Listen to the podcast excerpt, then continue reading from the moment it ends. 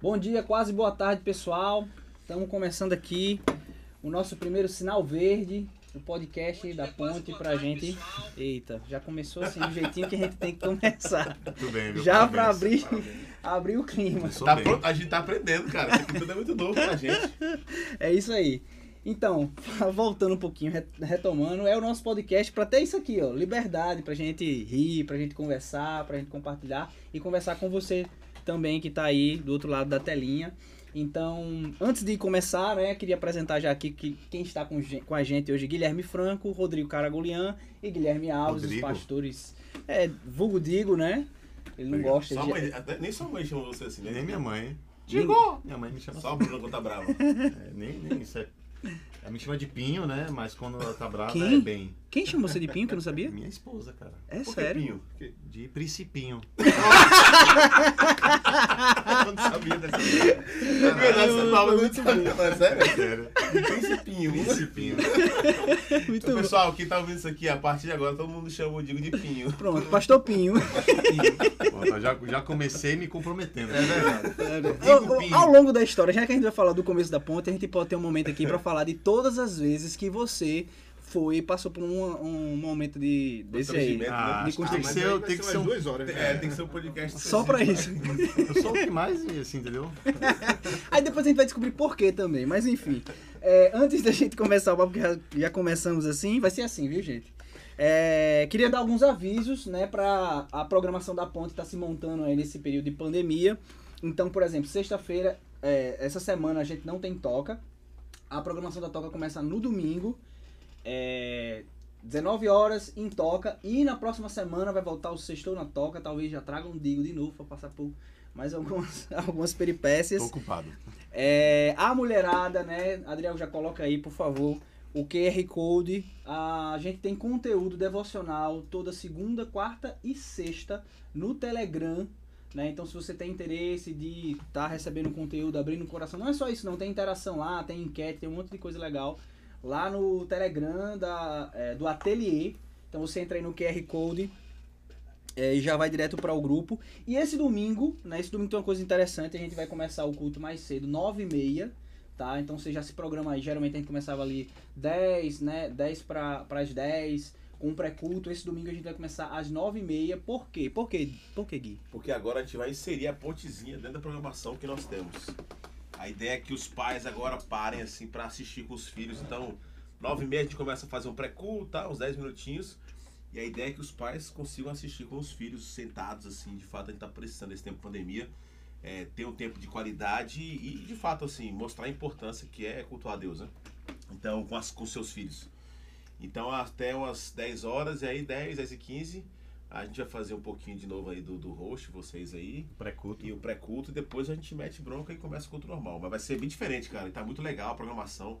Pô, a gente, algumas empresas ajudando a gente para captação de imagem, de, de áudio. Material muito legal.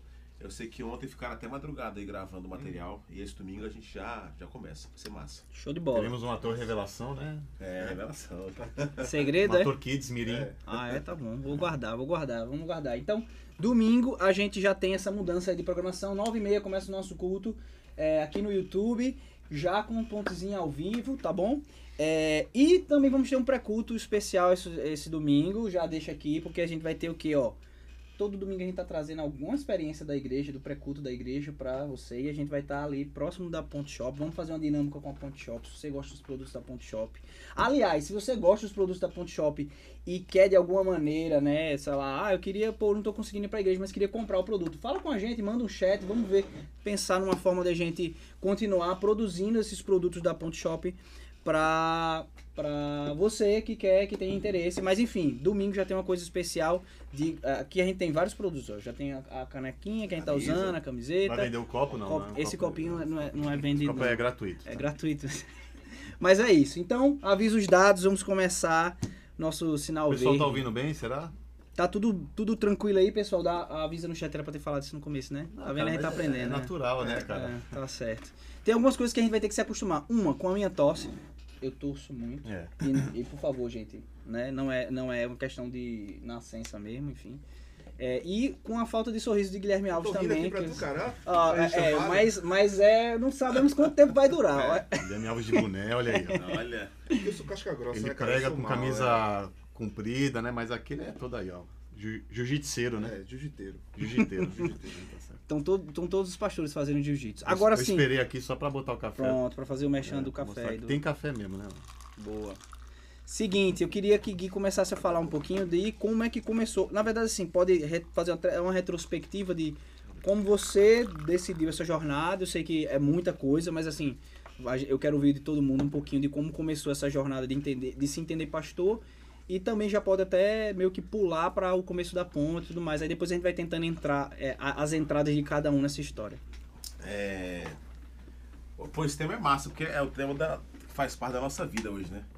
Eu acho que a, no- a gente não consegue desassociar a nossa história da história da igreja, assim. Acho- Acho que a igreja hoje ela faz parte de maneira muito assim intensa de tudo que a gente faz e poderia dizer, sem sombra de dúvida, lógico, o Senhor Jesus mudou a nossa história, mas a ponte também assim mudou muito da nossa trajetória, assim, né? Eu acho que cada um aqui tinha um, uma trajetória e a ponte foi talvez aquele o canal onde a gente se encontrou e falou assim, é por aqui que a gente vai. A gente hoje inclusive nossos sonhos, cada um tem o seu, mas acho que é muito parecido em termos de reino, assim, a gente pensa muito parecido.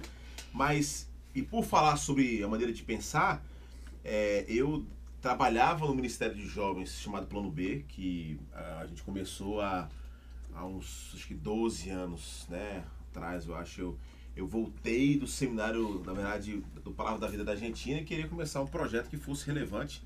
E aí começa um pouco da nossa história, porque nesse projeto que a esposa do Digo, aqui chama ele de Pinho, Hum. era adolescente na época, e vários outros líderes que hoje fazem parte da ponte estavam nesse ministério, que era para ser de jovem e foi de adolescente. A gente montou um projeto atrás da casa lá, e depois eu descobri, por exemplo, que o Gui Alves saía de Paulista até Meu. Candeias, ou seja, o negócio era bom, porque Sério? Paulista e Candeias há quanto tempo, mais ou menos? Dá... Não, assim, indo rápido dá umas duas horas e meia.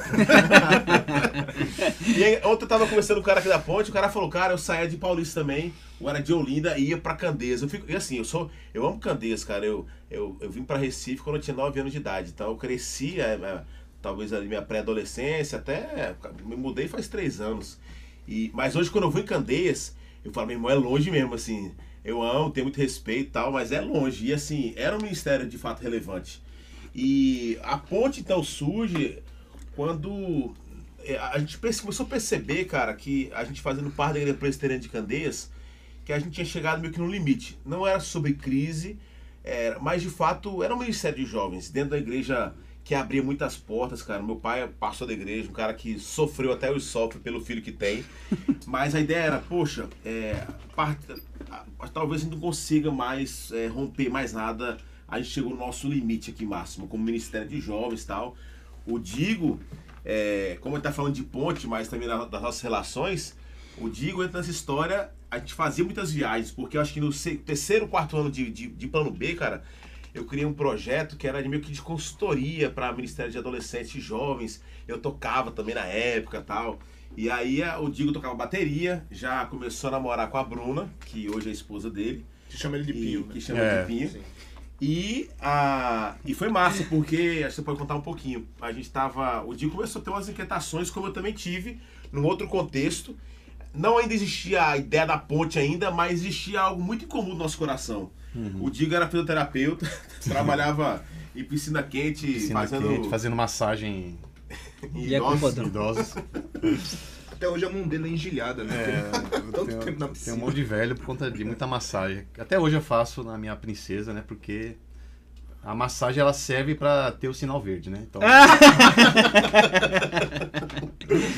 Mas assim, eu, eu cheguei no plano B, na verdade, com a intenção de urubuzar mesmo, entendeu? Eu, eu fazia parte da Batista Emanuel e tava solteiro e tal. Aí conheci Bruna pelo Orkut, olha aí, Orkut, um amigo meu, Júlio, né? Um abraço, Júlio. Eu sei que ele não tá escutando isso, mas manda um abraço. É, ele mostrou a Bruna pelo Orkut. Eu falei, vou lá. E fui lá só pra urubuzar. E de fato, quando eu cheguei lá, é, o plano B ele me impactou bastante. Assim, o jeito, o formato era muito novo, assim, era muito é, ousado na época, né? E eu falei, poxa, me encontrei ali, aquilo ali, eu me senti parte daquilo. E é claro, né, eu associava a minha identificação com o ministério né, e também tive a missão de conquistar Bruna. Isso durou nove meses, mas foi o tempo que me fez eh, eu ficar né, mais, mais envolvido lá. E eu comecei a me envolver tocando bateria tal, me envolvendo bastante. Aí comecei de fato a trabalhar, Deus começou a trabalhar dentro de mim essa questão da, da vocação, do chamado pastoral, de, de viver né, nesse, de igreja, né? Eu sempre gostei de igreja, né? E comecei a me envolver mais com esse Gui, Gui meio que, né, Gui não confiava muito em mim, né? A primeira vez que você me viu, como é que foi, Gui? É porque Digo sempre foi esse cara estiloso. Por exemplo, Digo tá com o negócio aqui de novo. ó. É, fez uma tatuagem nova, ele é um cara sempre assim, muito da tendência. Ó, a meia dele, não sei se dá pra Dá dar pra uma filmar minha- a, meia do cara. Dá, dá. E na época eu lembro, bicho, isso é, tô falando de 2008, 2009. É, o cara já usava a meia, como a nossa amiga Adriel fala, meia rosa. Meia cara. rosa. Meia rosa. Lamentável. Como é, como é, Como Adriel? é que é, Adriel? Fala aí. Uma meia rósea. Lamentável. Lamentável. Aí eu fui o cara. E a Bruna era queridinha da igreja, assim, era a Bruna Tainá, as duas irmãs, que eram assim, dedicadas, cara, melhores alunas na, na escola bíblica dominical, não faltavam domingo. Aí chega um cara assim, todo já estilosão, não sei o que, com meia rosa, querendo já. E assim, então essa minha foi a minha primeira impressão com relação ao Digo e o co-cunhado dele também, que é o Tiago. É, o grande doutor da nossa igreja, o médico Tiago. E aí eles começaram a fazer parte. Mas assim, a gente, a gente começou a fazer muita amizade através também de um cara hoje está com a gente, que é o Guga. A gente começou a ficar muito próximo, muito próximo. E aí foi massa, porque o- a minha inquietação, eu acho que também começou acontecendo a inquietação do coração do Digo, mas em momentos diferentes, assim. Eu já estava já estabilizado no ministério, já era muito claro que eu queria para minha vida, mas o Digo não. Acho É. que o Digo teve esse lance da, da vocação. Aí depois de conquistar a Bruna, né, casei, deu tudo certo, sucesso, né? Aí eu comecei a me envolver mais com a igreja e, né, mas a minha profissão era fisioterapia, né? Eu trabalhava, eu sou especialista em fisioterapia aquática, em shiatsu e acupuntura, né? Menino. Hoje eu não faço nada disso. Na verdade eu faço tudo na Bruna, né? É, mas Chato é aquele da. da é a massagem de Ah, é aquele do copinho, é o quê? Aquele- é ventosa, é ventosa, eu também tenho. Enfim. Qualquer coisa, as coisas estão difíceis aqui na pandemia, se quiser um, Talvez vamos ter que cortar a sala de pastor. Tem o número aqui embaixo, aqui no WhatsApp, tá bom? Mas enfim, aí Gui entendendo, né, observando isso, né, essa, esse meu coração pro, pro chamado e tal, ele começou a investir em mim, né? Ele acreditou tal e começou a me inserir mais na, na, nos movimentos do plano B, né? E começou a ter muitas essas viagens, é, Tocantins, é, a gente foi para Palmas, né? Enfim, foi, foi bem legal. E eu tentava conciliar, né, a fisioterapia com, com a igreja. E teve uma, uma vez que Gui me chamou para trabalhar no turno da tarde, no plano B, e no turno da manhã eu ficava na fisioterapia. Então eu conciliava essas duas coisas. Eu saía da piscina e ia direto para Candeias. Né? A, a piscina era lá no Torreão, na Zona Norte, eu ia para. Candeias. Mas vale lembrar que antes disso, cara, da nossa viagem pra Palmas, no Tocantins. Então, foi aí que Deus falou, né? Deus falou de uma forma bem, Bem impactante. bem né? impactante. É, eu preparei, né? Tinha uma viagem para Tocantins, a segunda viagem para Tocantins. E eu tinha né, preparado um substituto para atender os pacientes lá, né? Para ficar no meu lugar na, na clínica. Deu tudo certo tal, e fui para Tocantins. Aí no meio da viagem, o meu chefe lá eh, me ligou falando, ó, Digo, não tem Digo não, Rodrigo, né? Não tem ninguém aqui, tá cheio de paciente e você não tá aqui. O que, que aconteceu, né? Eu falei, não, eu tinha falado alguém, não apareceu tal, enfim. Aí ele me botou na parede e falou, ó, você vai ter que decidir o que você quer da sua vida, cara. É, ele foi bem assim, legal, assim, ele me cuidou nesse sentido. Ele falou, ó, tem dois caminhos que você está seguindo que não tem como conciliar os dois. Você tem que escolher um caminho. É, e só que assim, o meu salário era na fisioterapia. Eu, ti- eu era recém-casado. né? Tinha dois meses de casado e eu ganhava 600 reais no plano B. né? Aí eu, né? eu- Hoje em dia chega esses pastores novos É, aí, é. Bruno, Vinícius, cara, tudo assim. Vamos ver como é que vai ser isso, meu irmão. Ninguém cheio, sabe é. cheio de de pré-requisito. direito, pré-requisito. É. É. Aí eu lá, né, meu triste aqui, o que que foi?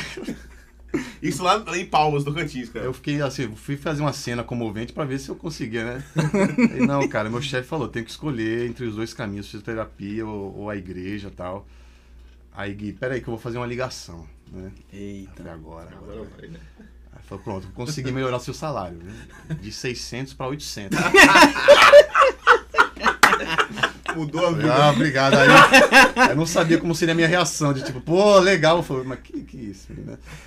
É porque nessa hora, sobre igreja, a gente vai perceber onde é o coração do cara está. Porque se o cara ficar triste na hora dessa, meu amigo, esquece o ministério. Porque quem tá no ministério por causa de dinheiro tá errado, cara. E assim, a gente sempre teve. Eu casei, eu ganhava 1.200 conto, cara. 1.200. Eu não tô falando que isso é um salário que é indigno, não. Acho que todo mundo, assim, de fato, assim, isso a pessoa consegue com dificuldade ver. Mas eu acho que isso é uma coisa muito importante para levantar aqui, porque tudo que a gente vivenciou como igreja até hoje, daqui a pouco você vai contar a sua história aí, mas foi muito baseado nisso. A gente começou comendo sal mesmo, assim, ralando, É, e e- ainda continua. Não é? Gente agora é rico. É, eu acho que isso tem a ver também, aí no decorrer do papo a gente vai falar, eu acho que isso tem muito a ver com a cultura da igreja. Exato, faz Né? parte. Tipo, parece que é uma Isso coisa. reflete em toda a estrutura, né? Exatamente. Eu acho que parece uma coisa que é da sua história, da história dele, mas não, tem muito a ver com a ponte. E eu acho que tem a ver porque ela surgiu daí, E né? o que foi essencial, assim, foi de fato a minha esposa. Ela foi de fato uma voz de Deus aí. Porque quem conhece Bruna sabe que ela é totalmente racional, pé no chão. Ela não posso ir no restaurante pedir água porque ela acha que é desperdício pedir água no restaurante, enfim. ela, ela é bem assim pé no chão e ela que toma conta de tudo na minha vida. Eu sou pau mandado mesmo, tá muito. É. E eu liguei pra ela lá em Palmas lá, sinal ruim do caramba, todo mundo celebrando lá, tendo uma social lá. Eu falei, ó, aconteceu isso tal, e eu tenho que decidir, né? Ela falou, ó, o que você decidir, eu vou estar com você. né? Eu falei, poxa. Falei, "Você tá- você está certa disso? né?"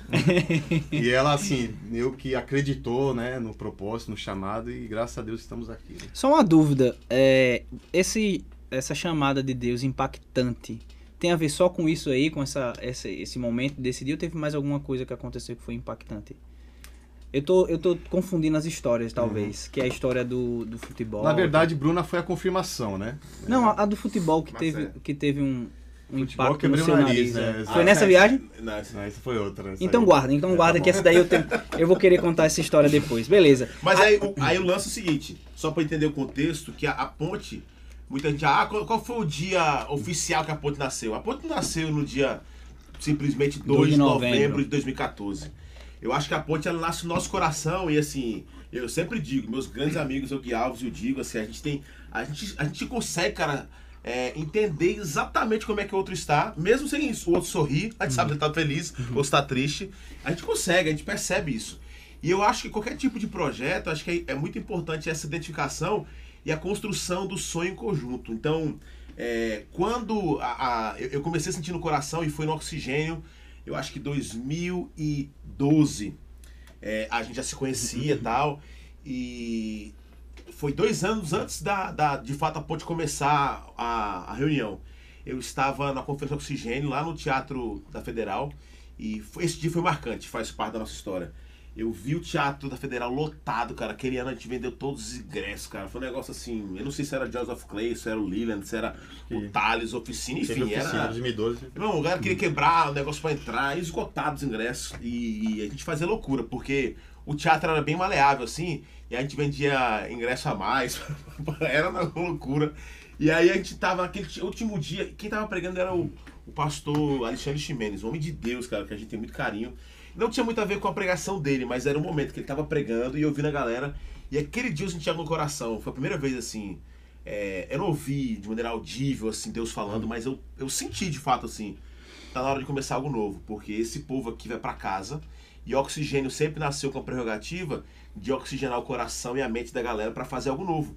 E a reclamação que esse povo tinha é que quando eles chegavam nas suas igrejas locais, eles não tinham como fazer muita coisa que a gente esti- estimulava ali, instigava na, na- em nossas reuniões na conferência.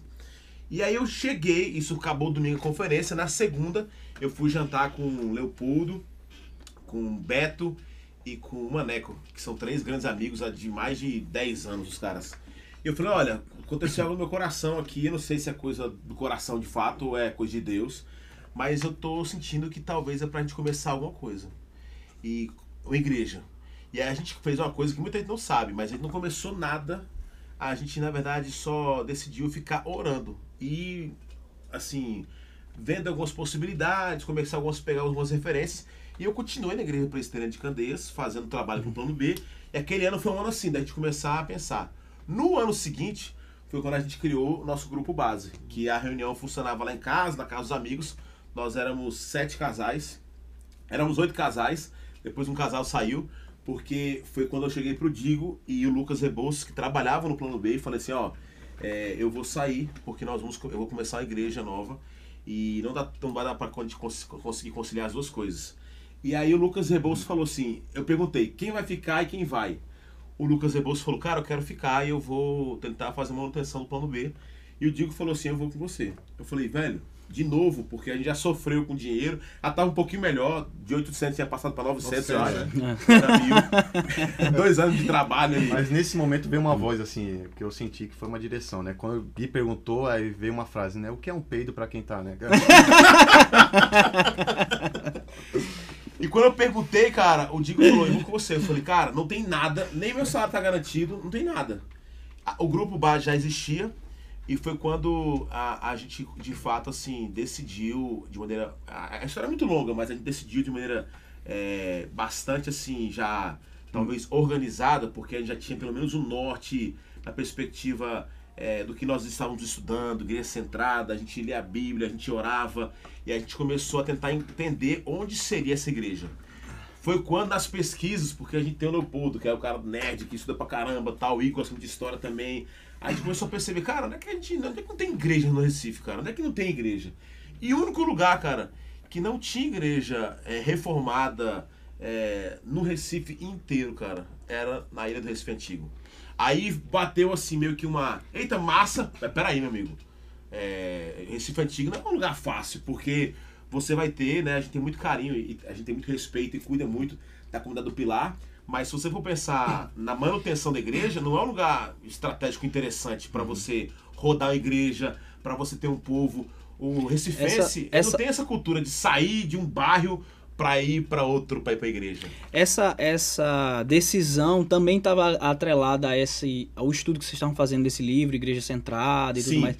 É, ela, é, esse livro ele meio que conduziu um pouco dessa parte mais estratégica da igreja. Sim, teve o lance da, da. De fato, a gente sabia que não existia igreja ali, mas a igreja centrada parte muito da, da, é, de um princípio que é no, a partir do centro que as coisas acontecem na cidade.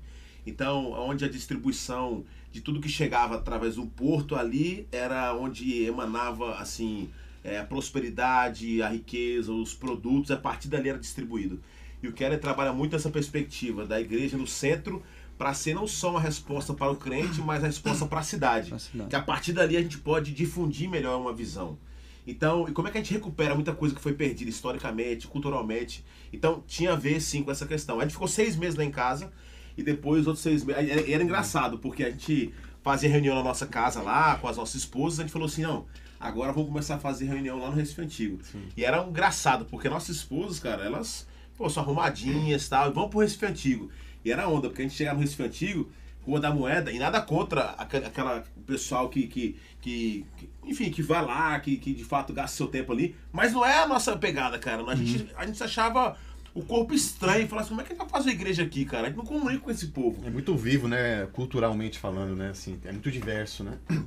Eu até achei interessante que quando você falou da, da questão da, da plantação, da inquietação de surgir a ponte, né? Como a gente, a gente começou a se reunir, eh, eu lembrei daquela viagem que a gente fez para, enfim, acho que foi para Mato Grosso. E aquele pastor começou a desabafar sobre a igreja dele.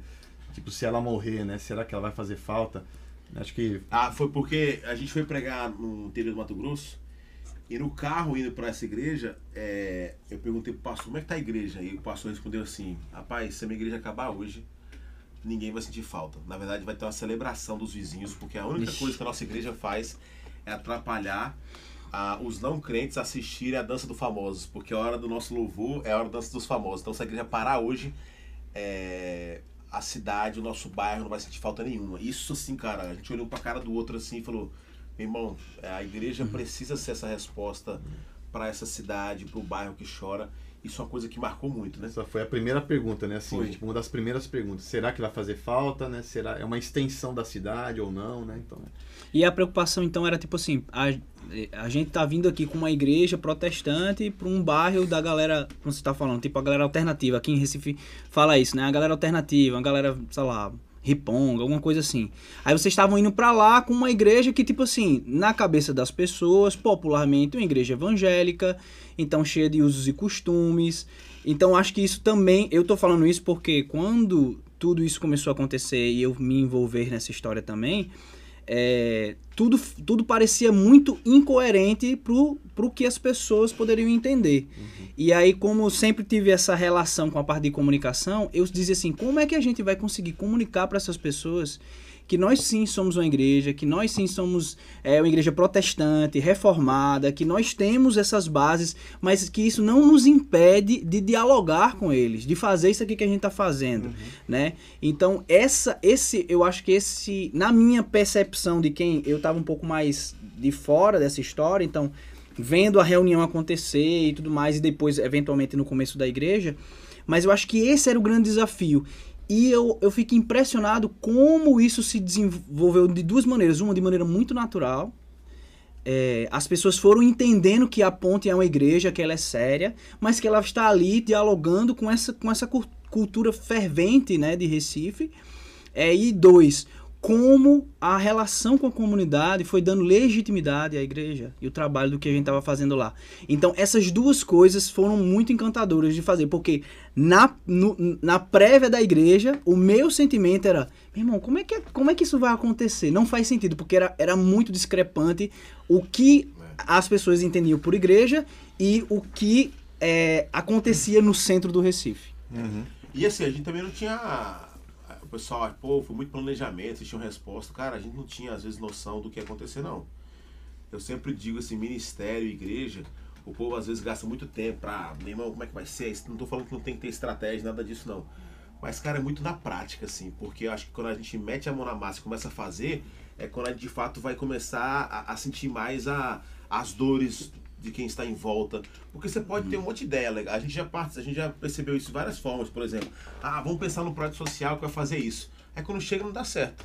Porque a gente não tem que fazer baseado naquilo que a gente acha, mas é o que o pessoal de fato está querendo e entender um pouco da dor daquele povo. Então, não foi assim uma coisa fácil e foi de fato assim, uma loucura, porque todo mundo que a gente perguntava e falava, porque a gente não tinha também muito contato, cara. Hoje a gente tem o CTPI, Ricardo Agreste, a gente tem amigos na 29, a gente tem movimentos que fazem parte desses estudos mais, né, é, de como montar uma igreja missional. Mas naquele tempo era muito assim, vamos, cara, talvez vai dar certo, talvez não vai dar. E, e era muito assim, de fato, no, no, sentir o espírito meio que assim, nos direcionando. E aí eu falo assim, mas como é que sente o espírito direcionando? Uma coisa prática que faz parte da história da ponte. O nosso amigo Ícaro e Caio, que a gente não pode deixar de lembrar deles, eles tinham um estúdio no lugar onde a gente queria fazer igreja. Era um estúdio de fotografia massa, vocês vocês lembram disso? Quer dizer, o Alves até hoje ele chora porque ele não estava nesse tempo Nesse ainda. período, né? Nesse período. Aliás, Mas tá era- chegando, tá chegando o chegando, momento tá da chegando. entrada de, de, de Alves, né? É. E aí o- os caras emprestam um estúdio pra gente, cara. E a gente, quanto é que é, meu irmão? De graça, velho. E era, meu irmão, era, era pau, porque a gente tinha que sair de Candeias, montava, entrava lá, chegava com som. A escada, acho que tinha, era o terceiro andar um prédio muito antigo. Era muita velho. escada, bicho. Era E- muita escada. E aí eu lembro que a gente montava tudo, é, ficava orando pra que aquele piso ali não cedesse, porque era madeira, fazia nhé, nhé, e foi chegando gente. Aliás, vou dar um abra- mandar um abraço pra Abílio aqui, que tá no chat. E Ei. a Abílio, além de subir com o som e tudo mais com a gente, ainda subia com aquele vi Viol- viol- Como é chama? É que chama? é um violoncelo. Um cello, né? É um cello, ele subiu, irmão, aquilo era... Sua irmão, era Mas depois ele cansou tanto que ele falou, ele deixou o cello em casa e ficou com aquela flautinha, né? Que É. Até hoje, velho, quando a gente escuta aquela música. Vida "Tua Eterna." graça veio, não sei o quê. Quando eu é vejo só- o Game of Thrones, eu lembro muito dele. Um abraço, Abílio, tá assistindo a Tá, gente tá, aí. tá assim. E, cara, é, aí na a, a- ponte, cara, quando ela começa, então, no dia 2 de novembro de 2014. No estúdio Clica de Caio e... Caio e Ícaro, os caras emprestaram. A gente tinha acho que 32 ou era 36 pessoas. Sempre me confundo, 36 ou 32 pessoas. Mas a gente já começou a criar uma cultura, inclusive a cultura que a gente tá tendo agora aqui. Que era. A gente sempre fala sobre isso. A ponte não é, é de longe, não é a igreja perfeita, nada disso. Mas a gente de fato acredita que a propagação do evangelho e a forma que a gente faz a igreja é criando talvez algumas culturas. A gente tem a cultura do café. Eu me lembro que eu comprei, cara, tava em Goiânia, tava promoção da maquineta de café da Delta. Aí vou comprar isso aqui, mas só teve, só teve cápsula no primeiro domingo, porque tinha 32 pessoas. E, meu amigo, quando é de graça. Esse aqui, por exemplo, é de graça, o Digo aproveita até a morte, entendeu? Assim, é de graça. É a de convivência, é a convivência. Para, meu irmão. Os caras tomam quatro cafés antes de começar o culto. Eu não tomava em casa. Pra poder tomar. Pra Tomar lá. Eu tomei lá. E aí, mas sempre teve o café e tal. Enfim, cara, a ponte começa e aí Deus vai acrescentando de maneira muito rápida. É, o povo vai chegando. A gente tinha um culto às 10 horas. Acho que um mês depois começou um culto às 9, às 11. É, meu irmão, crescendo muito rápido. E eu acho que com 5, 6 meses a gente. Foram 5, 6 meses, não foi? Foram, foram. Isso. A gente começou em maio, né? Acho que. lá 30, pra- lá quando é que foi aquela, aquela campanha extraordinária que a gente fez lá? Abril. 31 de abril ou 31 É. de maio. Não, abril tem 31. Ou maio. Maio, Maio, maio. Maio. Janeiro, fevereiro, março. Porque. Eita. inauguração no Galpão, Maio, é. 31 de maio. 31 de É. maio. 15. É, né? Que é, que é quando tu conhece. Eu, eu fiquei sabendo, na verdade, assim, eu já conhecia o plano B, né? Já tinha visitado lá. É, tem alguns amigos que já frequentavam, iam pra, pra acampamento. Eu tenho amigos, cara, que mesmo os caras morando em Paulista também, mas os caras foram pra todos os, acamp- os acampamentos do plano B. E sempre falavam, né, do Ministério dos Movimentos e tal que estava acontecendo, já conhecia a, a Conferência Oxigênio. E fiquei sabendo da inauguração da Igreja Pontes, mas eu não tinha feito essa conexão do pessoal do Plano B e a Igreja Pontes, né? Eu soube da inauguração dia 31 de maio de 2015. E não fui. Mas eu e Roberta, nós de- decidimos visitar e conhecer essa igreja. A gente já estava no processo de transição já, de mudança de comunidade. A gente já tinha concluído o que Deus tinha nos chamado a fazer na, na igreja antiga lá. E nós fomos conhecer a ponte em outubro de 2015. E aí quando o- o- a nossa experiência foi muito impactante porque a gente tinha algumas crises assim, porque nós tínhamos a percepção de algumas questões da fé que às vezes não eram muito compatíveis com aquilo que a gente vivia na realidade como igreja onde a gente estava antes. E quando nós chegamos na ponte, nós tivemos vários assim elementos que nos fizeram ter certeza que ali era o nosso lugar. Eu lembro que quando a gente saiu, do, acabou o culto pela manhã, é, a gente saiu de lá, eu e Roberta, e a gente fez um retorno assim no Recife Antigo ali na rua do Caju Apolo. E eu disse a ela: essa igreja pode fechar amanhã, mas eu tô feliz porque eu sei que tem gente em Recife que pensa parecido com a gente. Para mim, é, já já pagou, assim, para mim já já tá valendo. E aí a gente continuou. é, Mas fala da, da experiência que eu acho massa, porque o Gui é pastor, faz parte da história, Sim. mas o, o que, que te impactou quando você chegou pela primeira Não, vez com lá? certeza, assim. Que eu, eu, eu, eu não ia falar disso, porque o pessoal diz que eu sempre falo disso, mas Não, porque realmente passou a minha é, vida. irmão. É. Quando a gente chega na, na- no estacionamento, antes de chegar no estacionamento, na verdade, as plaquinhas que ficam na frente ali do Recife Antigo, já me chamou a atenção, porque tinha uma placa na frente do estacionamento que dizia assim, é, estacione e pague quanto quiser. Eu fiz, caramba, isso não é, não faz sentido isso. Eu fazia muita reunião em shopping e tal, eu, eu, eu advogava ainda, né? E fazia muita reunião e assim, sempre a gente é muito habituado a pagar estacionamento e não é barato, né? Você pagar um estacionamento privado. E quando eu cheguei naquele lugar que eu fiz, caramba, assim, eu pago quanto quiser, então eu tenho a opção de não pagar e vou estacionar aqui dentro, coberto, organizado. É diferente isso, então isso já mexeu comigo. E a gente estaciona um carro, tem uma equipe lá servindo, pessoal feliz e tal. E aí de repente se aproxima uma voluntária, Tainá, que é a irmã da Bruna, a esposa de Digo. E ela com um colete lá, toda simpática, com, com uma bandejinha de água assim, bom dia tal, e oferecendo a gente a água ali.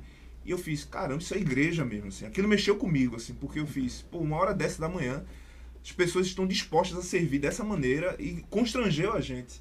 No gente galpão entra- ali, que era tão, né, fresquinho aquele galpão. Quente de- pra caramba, né? Era uma estratégia, era assim. o cara entrava aí, liga, liga o aquecedor, era tão quente. Aí quando o cara vinha com água, o cara já ficava assim, eita, irmão, obrigado, entendeu? Já, já, já era um pré-culto. É, né? é, É tipo Já uma, quebra o uma coração. Coca-Cola no É, deserto. exatamente. É, é o Rapaz, o maior, gala- deserto. o maior galardão de quem serve na ponte, velho, é do estacionamento, Estacionamento. do Recife Antigo. Com certeza. Porque lá deve bater uns, uns 55 graus, né, assim. É, no inverno, né? Em junho e julho. E aí, cara, quando a gente entra no lounge, né? Que também já um espaço diferente, uma proposta diferente de igreja que a gente tá habituado. E eu vi o café. E aquilo mexeu muito comigo também, porque tinha uma frase muito parecida com do estacionamento.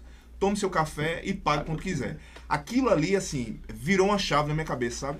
Porque naquele balcão do café, eu vi pessoas que foram cultuar. Mas eu vi crianças que, de uma forma perceptível, né? crianças da comunidade que estavam ali. E eles estavam ali arregando o lanche do pessoal, pedindo, ó, tio, paga um lanche pra mim e tal. Mas aquilo ali, velho, mexeu comigo, porque eu fiz, rapaz, isso é ser reino de Deus na cidade de uma forma prática. é o quebrar essa cultura e essa lógica que nós temos de sempre ter que pagar muito caro para ter acesso a algo. E aquilo ali com certeza mexeu com a gente. E aí uma figura na igreja no final do culto, chamada Gabi Charamba, que todo mundo conhece, Gabizinha. Gabi. Ela era o Conexão, né? Porque o Conexão não tinha uma equipe gigante, era ela o É. Conexão. Num... Gabi tá assistindo, beijo pra Gabi. Ela tava num, num Num tonel, né?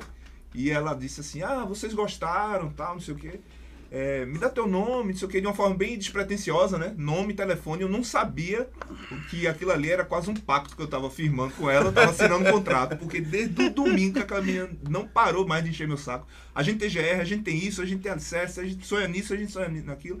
E ela bombardeou a gente com a informação, com informações e com as programações da igreja. E na outra semana eu já me vi no GR, em Olinda. O GR que estava começando na época também. Tudo era muito novo, né? A igreja ainda não tinha. Depois da inauguração em maio, não tinha nem seis meses ainda. E a gente foi se envolvendo e a gente foi, foi é, vivendo comunidade ali, foi se apaixonando cada vez mais por esse E projeto. aí, assim, uma coisa massa sobre a, a- Eu falei um pouco sobre as nossas histórias se entrelaçarem, falei um pouco do Digo.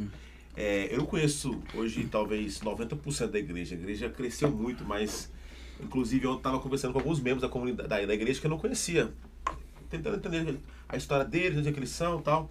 E eu fui, naquele, naquele tempo eu visitava de vez em quando alguns GRs. E eu fui visitar o GR de Olinda.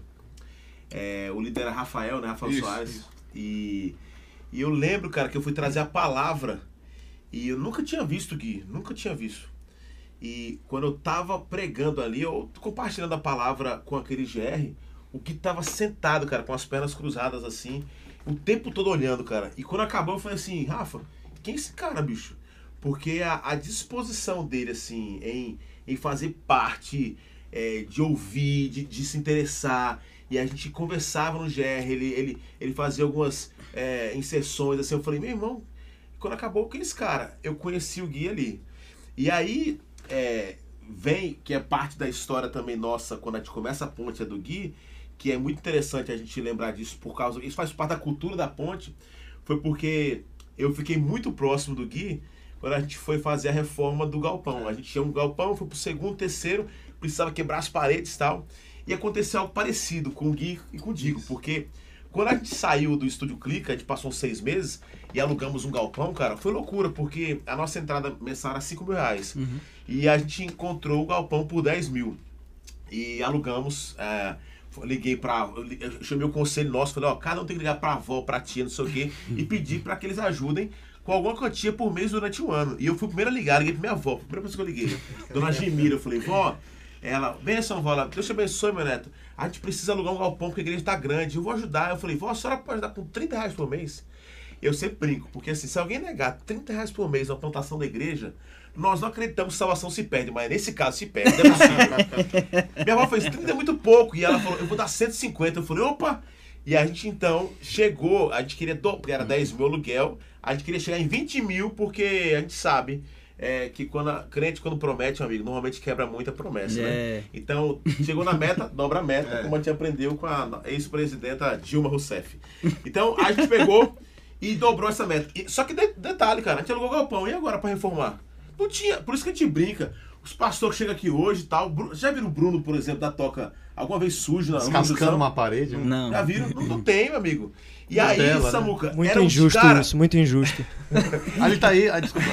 Deixa eu ver se. Era o Digo, Samuca, era literalmente o Digo, o Digo da animação. Gui, tô contigo, a gente chorou, orou. Cara, vai ser benção, o galpão. Aí eu falei, Digo, só tem eu, tu e o nosso amigo Valdomiro, que foi o primeiro funcionário da ponte, que é o cara de Cumaru, o cara que nos ajuda muito, até hoje tá com a gente, o cara bronco assim, do interior, que era o único profissional que tinha, porque não tinha nem banheiro no galpão.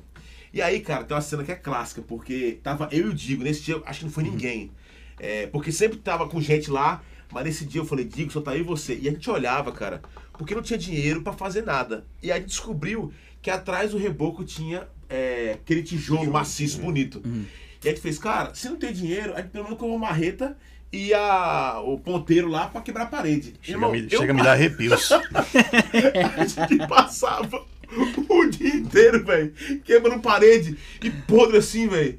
É, e aí teve um dia que tava eu e o Digo em cima de um andaime, cara, assim. Eu, só tava eu e ele, cara, nessa hora. A gente, pá, pá. Aí a gente olhou pro cara do outro, o Digo fez. Falei. Falei, Gui, quando eu falei que eu queria ser pregador, não era pra pregar a parede. Cara, mas isso é muito legal, porque eu acho que isso faz muito parte da cultura da ponte. Se você chegar na ponte, você vai ver muita coisa imperfeita e tal. A gente consegue fazer muita coisa com, com pouco recurso. E aí o- a história do Alcio parece com essa, porque depois que eu conheci lá, tipo, amigo, é, ele se tornou meio que um líder da reforma quando eu não estava. Cara, vou viajar.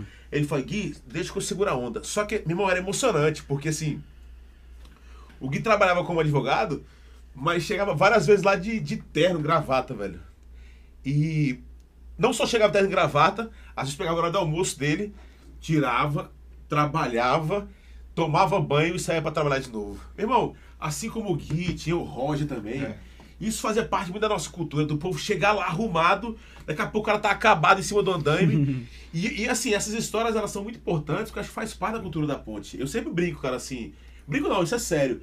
Eu não acredito hoje, não que cara, a pessoa não possa ser um pastor de uma igreja convencional, mas ser pastor pra mim, cara, é muito mais do que simplesmente uma, talvez uma... É mais do que um púlpito, né? É, mais do que o púlpito, um grande teólogo, um cara que foi muito bom de hermenêutica, de homilética. E o cara, às vezes, ele tá muito empolgado com essa função, mas o pastoreio é muito mais da relação, cara, de você conseguir inspirar pessoas, de você meter a mão na massa, de fazer a coisa acontecer. Então, todos nós passamos por essa escola. A gente, a gente viveu isso muito junto. E aí chegou o tempo que o que chegou pra mim e falou assim: Ei, cara, eu quero pedir um negócio. Eu falei: O que, que foi? Eu quero pedir autorização pra trabalhar com vocês durante um mês. Eu falei: Meu amigo, não tem dinheiro, primeira coisa. Dois, como assim um mês? É porque eu vou estar de férias. Eu falei: Beleza, cara, por favor, deixa eu vir pra cá trabalhar com vocês. Eu falei: Tá bom. Ei, Gui, você tá dando ideia pra galera fazer isso. Daqui a pouco vai chegar a galera, né? Mas eu vou falar como foi. Aí a galera Fala a realidade. Fala a realidade. Aí o que chega pra mim e fala assim: E ficou um mês lá. E esse mês acabou. E aí, quando o mês acabou de É, cara, férias. eu, eu fiquei em crise, né? Porque, eu, como o Gui falou, né? Eu trabalhava o dia todo no, no escritório, prestava serviço para cartórios e tal. Eu é, me especializei em direito cartorário, é, notarial registrado e tal. Enfim, eu trabalhava com isso, com papel, né? Computador, papel, dentro do escritório. E quando acabava o expediente, eu corria direto para a igreja. E a gente ia lá, colocar a mão na massa, né? E a gente trabalhava até 11, meia-noite, ou até mais um pouco. E aí, quando não tinha mais voluntário, a gente voltava para casa. Sendo que eu tinha que pegar no batente cedo no outro dia, né? Então, é, até porque o pessoal lá no trabalho sabia que eu estava envolvido numa obra lá. Então, eu tentava sempre dar o exemplo e não dar espaço pro pessoal é, reclamar ou achar ruim. Sendo que é, o, meu interesse pela igreja e pelo, por tudo aquilo que eu estava fazendo, cada vez mais aumentava e também, consequentemente, aumentava o meu desinteresse por- pelo meu trabalho, né? E as pessoas percebiam isso. E teve um certo momento que eu parei e disse assim: rapaz, não é possível, porque eu não sinto mais prazer nenhum em fazer isso, que eu construí uma carreira, mas eu não sinto prazer nenhum mais nisso. E Deus está me chamando para algo, mas é, não é para ser pedreiro, porque assim, até aquele momento você tá quebrando que parede. Mas o eu que acho que não é isso, eu acho que é alguma coisa por trás disso. E aí foi quando a gente teve essa conversa, eu e e foi muito impactante na minha vida aquela conversa nossa, que ela tomou um rumo que eu não imaginava. E quando eu me vi, esse cara tava orando por mim assim, e a gente chorou e tal, e foi massa, mas aí ele levantou e saiu da sala, né? Daquele Mas fala, jeitinho. Fala do, do teu. Acabou um mês de tra... de- Não, então, aí eu peguei e aquilo ficou inflamado no meu coração, né? E eu lembro que eu compartilha- compartilhava com Roberta e eu dizia assim, amor, vai acontecer alguma coisa. Vai acontecer alguma coisa, vai acontecer alguma coisa. Eu ficava preparando ela e ela, o que é que tá acontecendo? Me diga. Eu disse, não, não sei o que tá acontecendo, mas vai acontecer alguma coisa. E quando eu tive a oportunidade de tirar férias, aí eu falei com o pessoal lá no escritório tal, tirei férias e, e falei com os meninos, né? Falei com o Gui, disse, ó, eu quero passar um mês aqui. Esse mês de férias, a gente não ia viajar, não ia fazer nada. Eu disse, eu quero mergulhar aqui dentro, nessa realidade. Porque a minha intenção era, além de vivenciar aquilo que os meninos já já estavam também já vivendo, mas era ajudar, de certa forma, com a parte burocrática, que eu via que tinha muita coisa para fazer. Só eram eles dois. Digo, era tesoureiro na época, pastor, tesoureiro. Minha esposa de deve estar rindo agora. E Ela tá assistindo. tinha muita coisa burocrática para fazer e eu queria ajudar os caras, né? Mas aí aquele mês se passou e só confirmou no meu coração que era aquilo que eu queria para minha vida. Entregar café pra gente. Isso. É, eu sempre fui o servo, até hoje. Até hoje eu sou o cara do café. Eu sou o cara que faço café e entrego. E eu lembro, cara, que quando acabou, né? a- acabaram as férias e tal, eu ia voltar a trabalhar. E eu fui amarrado praticamente para o trabalho, coloquei a roupa, aquela coisa toda tal, sem prazer nenhum, mas fui, né? Tá, tinha que voltar. E eu lembro que eu ia, eh, Roberto ia me deixar lá no, no- no meu trabalho, ia pro trabalho dela, a gente foi junto no carro. E quando nós chegamos na frente do escritório, eu travei assim no volante, eu tava dirigindo e eu lembro assim que eu queria, eu, eu tinha que descer do carro, mas eu não queria nem a pau. E ali naquele momento eu desabei assim, porque eu tive certeza que o meu tapete foi puxado. Eu disse, pronto, agora a minha vida vai mudar completamente, porque isso aqui definitivamente não dá mais.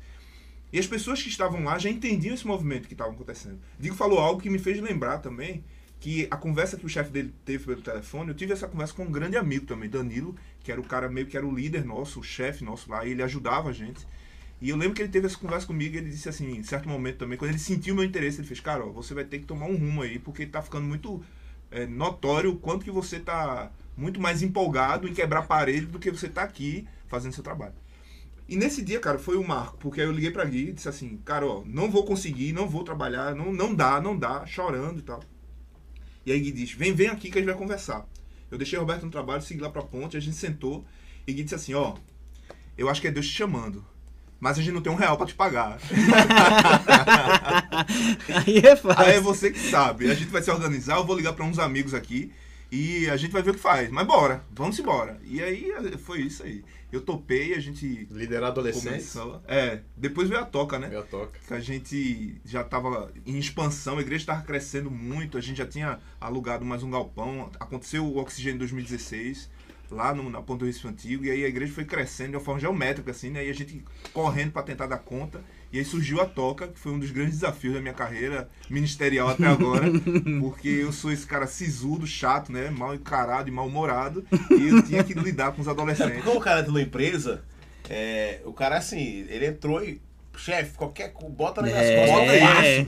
Mas tu sabe Deixa trabalhar com- adolescente? Oxi! Ai, sim.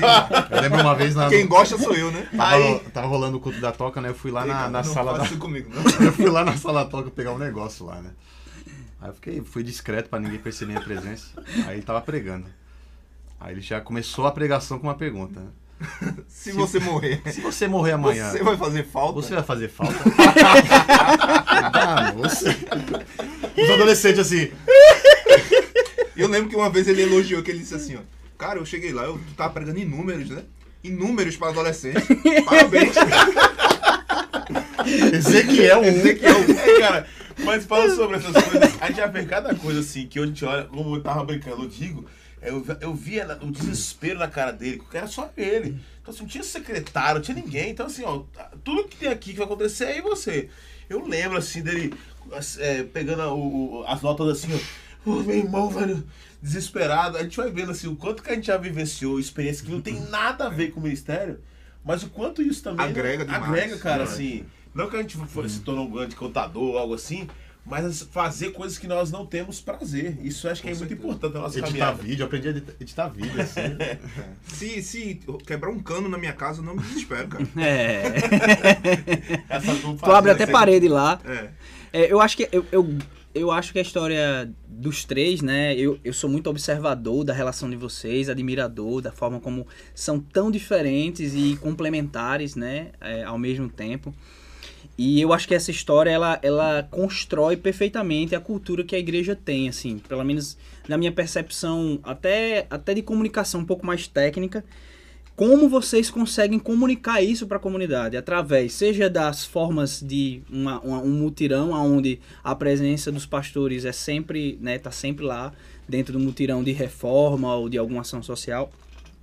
É, e como, e como isso comunica as pessoas. Ao mesmo tempo, esse clima que acho que tam- tem muita gente falando assim, caramba, mantenha esse clima, isso é muito legal e tal. Então, isso eu também acho que é uma coisa que tira um pouco da pressão, horizontaliza a igreja. As pessoas têm, têm uma percepção de, ah, essa é uma comunidade que eu faço parte e a minha importância na, na, na ação da comunidade, ela é ela é super é tão importante quanto a dos pastores. Então os pastores estão fazendo a parte deles, tudo bem, são integrais, tem mais tempo, estão estão trabalhando com isso, mas eu tenho a minha parte. E aí quando eu é, é como um espelho, né? Então as pessoas vão sendo orientadas, transformadas pelo exemplo. Então acho que isso é uma é uma forma de comunicar muito interessante. E a outra coisa que eu acho que é muito legal, que tem a ver com o comentário que a galera tá fazendo, que é essa leveza, o bom humor. A Ponte sempre teve essa característica quando a gente começou a fazer é, os estudos da marca da Ponte, do que é que significava a Ponte. É, o humor foi uma, uma, uma- um ponto né, muito importante.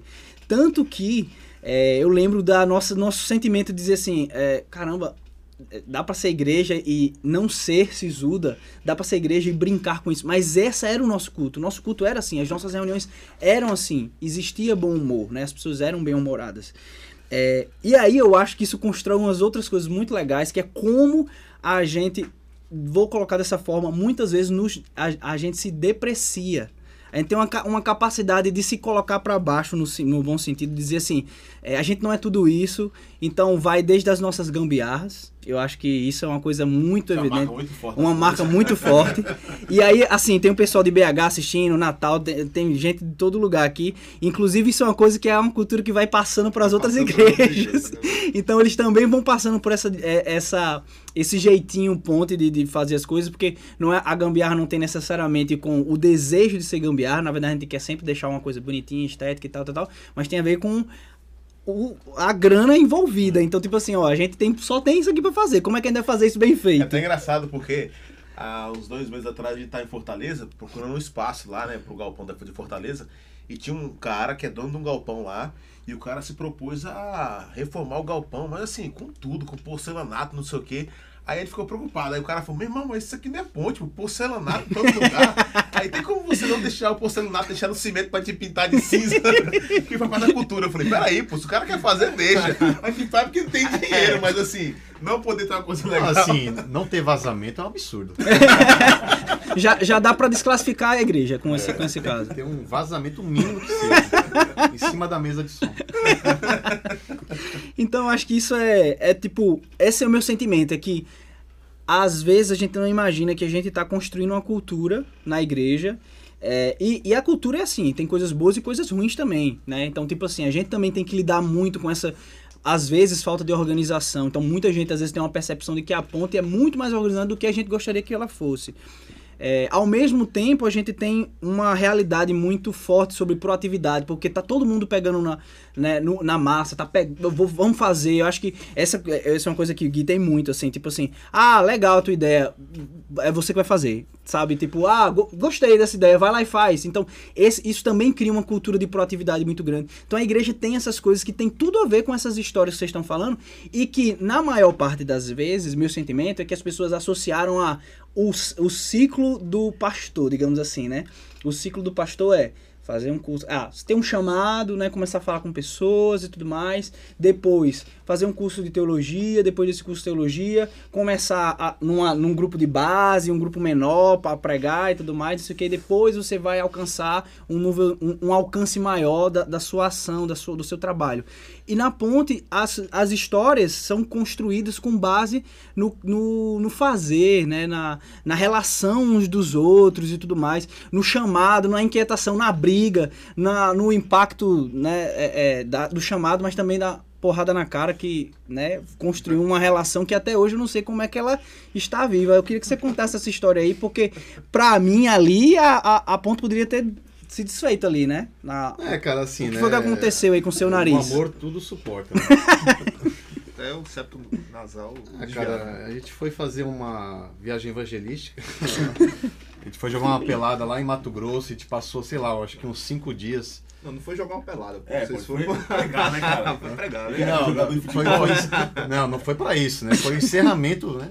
A gente foi lá, a gente teve uma conferência lá, Gui pregou, a gente tocou lá. Aí no último dia Não, foi mas intenso. vai- Vai só lembrar que é o seguinte, às vezes quando a galera levava a gente, o cara quer sugar o máximo, é normal isso. Mas a gente chegou tipo na quinta-feira, aí aí eu preguei, na, eu tocava na época, então assim, pregava e tocava. Eu preguei e toquei na quinta-feira, eu digo da bateria, ah, tinha mais dois caras com a gente no baixo e um na, na guitarra. E aí, quinta-feira à noite, Aí botaram de manhã, que é sexta-feira, acho que era feriado, sexta-feira de manhã, a programação para jovens, sexta-feira à tarde para líderes, sexta-feira à noite pregação, sábado de manhã, sábado à tarde, sábado à noite. Eu falei assim, meu irmão, tem como conseguir uma agendazinha pra gente comer um churrasco, fazer alguma coisa? Porque eu não sei nem o que eu tô pregando aqui, eu tô sem voz. Sem até fazer tudo. uma vigília, né, com a gente, assim. É. Aí, aí fala assim, não, pastor, fica tranquilo, que amanhã tem escola dominical, você vai pregar também e vai tocar, mas depois disso daí, a gente vai fazer um churrasco num clube. Pronto, a gente foi nesse churrasco no clube. Né? Acho que os primeiros 10 minutos de futebol que teve, né? Eu sou goleiro e tal. Aí eu falei, vou jogar na linha hoje, né? Vou, vou usar. né? Aí, aí Gui não era do meu time, né? Azar o meu, por isso. Aí tinha um cara do meu time que ele era rapper, né? Aí ele, tudo ele falava do jeito de rapper, né? É, vai, Toca a vai, bola, toca a bola, mano. mano, vai pra frente, velho. Aí, aí teve uma bola que ele foi cobrar lateral. E eu tava do lado dele, ele era só jogar pra mim, né? Ele queria que eu fosse pra frente, vai pra frente, mano. Aí ele jogou a bola toda errada e eu, né, correndo pra buscar a bola, só que Gui é um trator, né? É um ele, ele, ele E não a é nada competitivo, então tem esse dica, detalhe. quando o Gui morder a língua, sai correndo. ele, ele vai atropelando tudo. E eu fui disputar, olha só que inteligente da minha parte, eu fui disputar a bola com o Gui, né? E Gui chegou rasante, assim, pra proteger a bola e deu uma cotovelada por trás, assim, né? Não intencional, né? Não feio. intencional. Aí na hora bateu no, no meu nariz. Eu até fui falar isso na pregação, falei nádega, sem querer, mas nariz. O Gui bateu nas minhas na nádegas. nádegas. Aí fez um plof, né? Aí na hora eu, ai, caí no chão assim. Ó, quebrou, quebrou, quebrou. Aí comecei a, começou a jorrar sangue no meu nariz. Aí quebrou meu nariz, velho. Partiu ao meio meu nariz. E pior que ele é pequeno, né? É pequeno. Não era fácil de Então né? Aí, tipo, aí Gui lá desesperado, tirou a camisa dele, né? Botou pra estancar. Não, vamos vamos Super no hospital. parceiro, É, super vamos- parceiro, é, super Vamos no parceiro. hospital agora. Acabou a pelada. Detalhe, quando a gente começou, quando- quando começou o futebol, os caras da igreja começaram a preparar o churrasco. E a gente jogando e só o cheiro Uhum. subindo. E aí, é, aí foi nesse O contexto. churrasco matogrossense, né? Imagina. Uhum. É. Aí a gente foi lá, Gui lá, tirou a camisa dele e tal. Foi, pô, que legal, né? Esse gesto dele. E tal, a gente caminhando lá. Aí o cheiro do churrasco aumentando, né? Aí, Gui, vou fazer o seguinte, ó. Você vai indo no hospital com o fulaninho. Eu vou, eu vou lá na casa pegar sua carteirinha do plano e a gente se encontra lá. Eu, não, beleza, cara. Valeu. Obrigado, Gui. Aí Obrigado. eu cheguei lá no carro lá, eu lá, olho fechado, meio tonto, né? Aí quando eu vi, eles pararam na casa. Eu falei, não, pô, Gui vai passar aí. Eu falei, não, pô, o Gui ficou no churrasco, pô. Aí, meu Deus, eu tinha que comer um churrasco, meu irmão. Ficou entre três, Ia seis ficar feio. Ia ficar feio. Ia ficar feio pro cara. pastor que foi pregar. Né? Eu, só que a gente tinha que tocar a noite de novo também. Foi, digo tanto motorista, o cara não dá não, meu irmão, o nariz dele assim inchado, Aí o quebrado. médico falou, ó, não tem como fazer nada. Você vai embora pra Recife amanhã. Deixa assim. Amanhã, quando chegar em Recife, vai no médico pra ele fazer o que tem que ser feito, né? Aí eu passei o dia todo com o nariz solto, quebrado, e com o olho inchado, o nariz inchado, é, e tive- tive que tocar bateria, velho. Eu lembro que eu estraguei um momento de adoração, porque a galera levantava a mão e olhava pra mim, assim, tocando bateria. Parece um peixe, né? Um peixe, é um, um vaiacu. Ah, são muitas histórias, meu irmão. Olha só, vem cá, já marcamos aqui uma hora de conversa. É, e a gente tem perguntas, né? A ideia é que vocês também participem com a gente, mandando perguntas. Então, vou ler algumas perguntas aqui que o pessoal manda pro, pro Stories da Ponte. É, e aqui também no chat você pode mandar pergunta. Caso você queira aqui um destaque na pergunta, você pode botar lá no superchat, né? Que aí é porque, caso né, eu não consiga ver, a melhor forma de você destacar a sua pergunta é usar o superchat. É, vamos lá. Tem muita pergunta aqui, algumas a gente já, é, já respondeu. Mas aí eu tava Posso procurando. adiantar uma coisa aqui? Pode. Eu joguei a, caixa, a caixinha de perguntas. Aí perguntaram qual é o pastor mais chorão, né? Aí nesse episódio já conseguiu ver. Já, já, já, já respondemos. Não, a gente respondeu muitas perguntas nessa, nessa, nessa conversa. É, há uma pergunta que eu, que, uma pergunta que fizeram e que eu acho que é interessante falar é de onde veio o nome. Né? Tipo, acho que é uma coisa que as pessoas têm. Ah, ponte. é, acho que hoje a, a, a gente até tem mais referências de igrejas com nomes é, menos associados a uma denominação. né? É, mas na época era um nome realmente muito, muito diferente. E, e a gente, eu lembro que uma das principais perguntas, a primeira pergunta que a gente teve que estruturar uma resposta para as pessoas era o que é a ponte? Que as pessoas perguntavam muito isso nas redes sociais. Porque não, não batia, né? Igreja com esse nome, então o que, É. que é, né? Achava que era um movimento, sei lá. Cara, mas a primeira, a resposta é essa que você acabou de falar e levantar, porque era justamente tentar desvincular um pouco, porque nós queríamos alcançar um povo talvez igrejado ou não crente. Então a gente de fato queria encontrar um nome que não fosse talvez muito muito claro assim, muito evidente. Não que a gente goste dessa ideia de esconder que nós somos a igreja, não é isso. Mas nós queremos de fato que comunicasse é, muito do que, do que a gente é. E aí ficamos discutindo, tal, como é que seria, como é que seria uma- um, um nome interessante. Aí foram dois praticamente assim motivos. O primeiro foi que por escolhermos o Recife Antigo como local, o Recife Antigo é conhecido como, né, de maneira exagerada, mas a Veneza brasileira. E a ilha do Recife Antigo, você só chega de barco ou, ou passando através, usando uma ponte para chegar ali. E como nós queríamos também ter esse alcance ou conversar com a cultura, falou, puxa, ponte, Recife é cheio de ponte, o recifense é muito bairrista, até brinco que até essa frase é bairrista, mas é o povo mais bairrista do mundo, se, se brincar. Nós temos a maior avenida em linha reta da América Latina, a gente fica brigando qual é o shopping maior, não sei o que, enfim. E o nome ponte eu acho que iria assim, conversar de maneira mais fácil com a cultura que nós estávamos inseridos. O segundo foi o texto base que nós queríamos assim dar de fato como alice- alicerçar esse conceito era o que Paulo fala à igreja de Corinto, quando ele no segundo no segundo livro, capítulo 5, versículo 18, que ele fala que assim como o Pai nos reconciliou com Jesus Cristo, ele nos confia o ministério da reconciliação. Se a gente fosse talvez perguntar qual é o fim principal do homem, a gente sabe que é glorificar a Deus. Mas como é que a gente faz isso? A gente, na nossa busca na caminhada cristã, a gente precisa entender que a gente foi reconciliado através de Jesus e o nosso papel agora, o único motivo pelo qual a gente não foi arrebatado, que a gente está vivo ainda, é porque é o ministério da reconciliação. E ministério da reconciliação é ministério de ser ponte, ou seja, Jesus, Paulo vai falar que assim como a gente foi religado ao Pai através do sacrifício, agora nós temos a função de ser essa religação.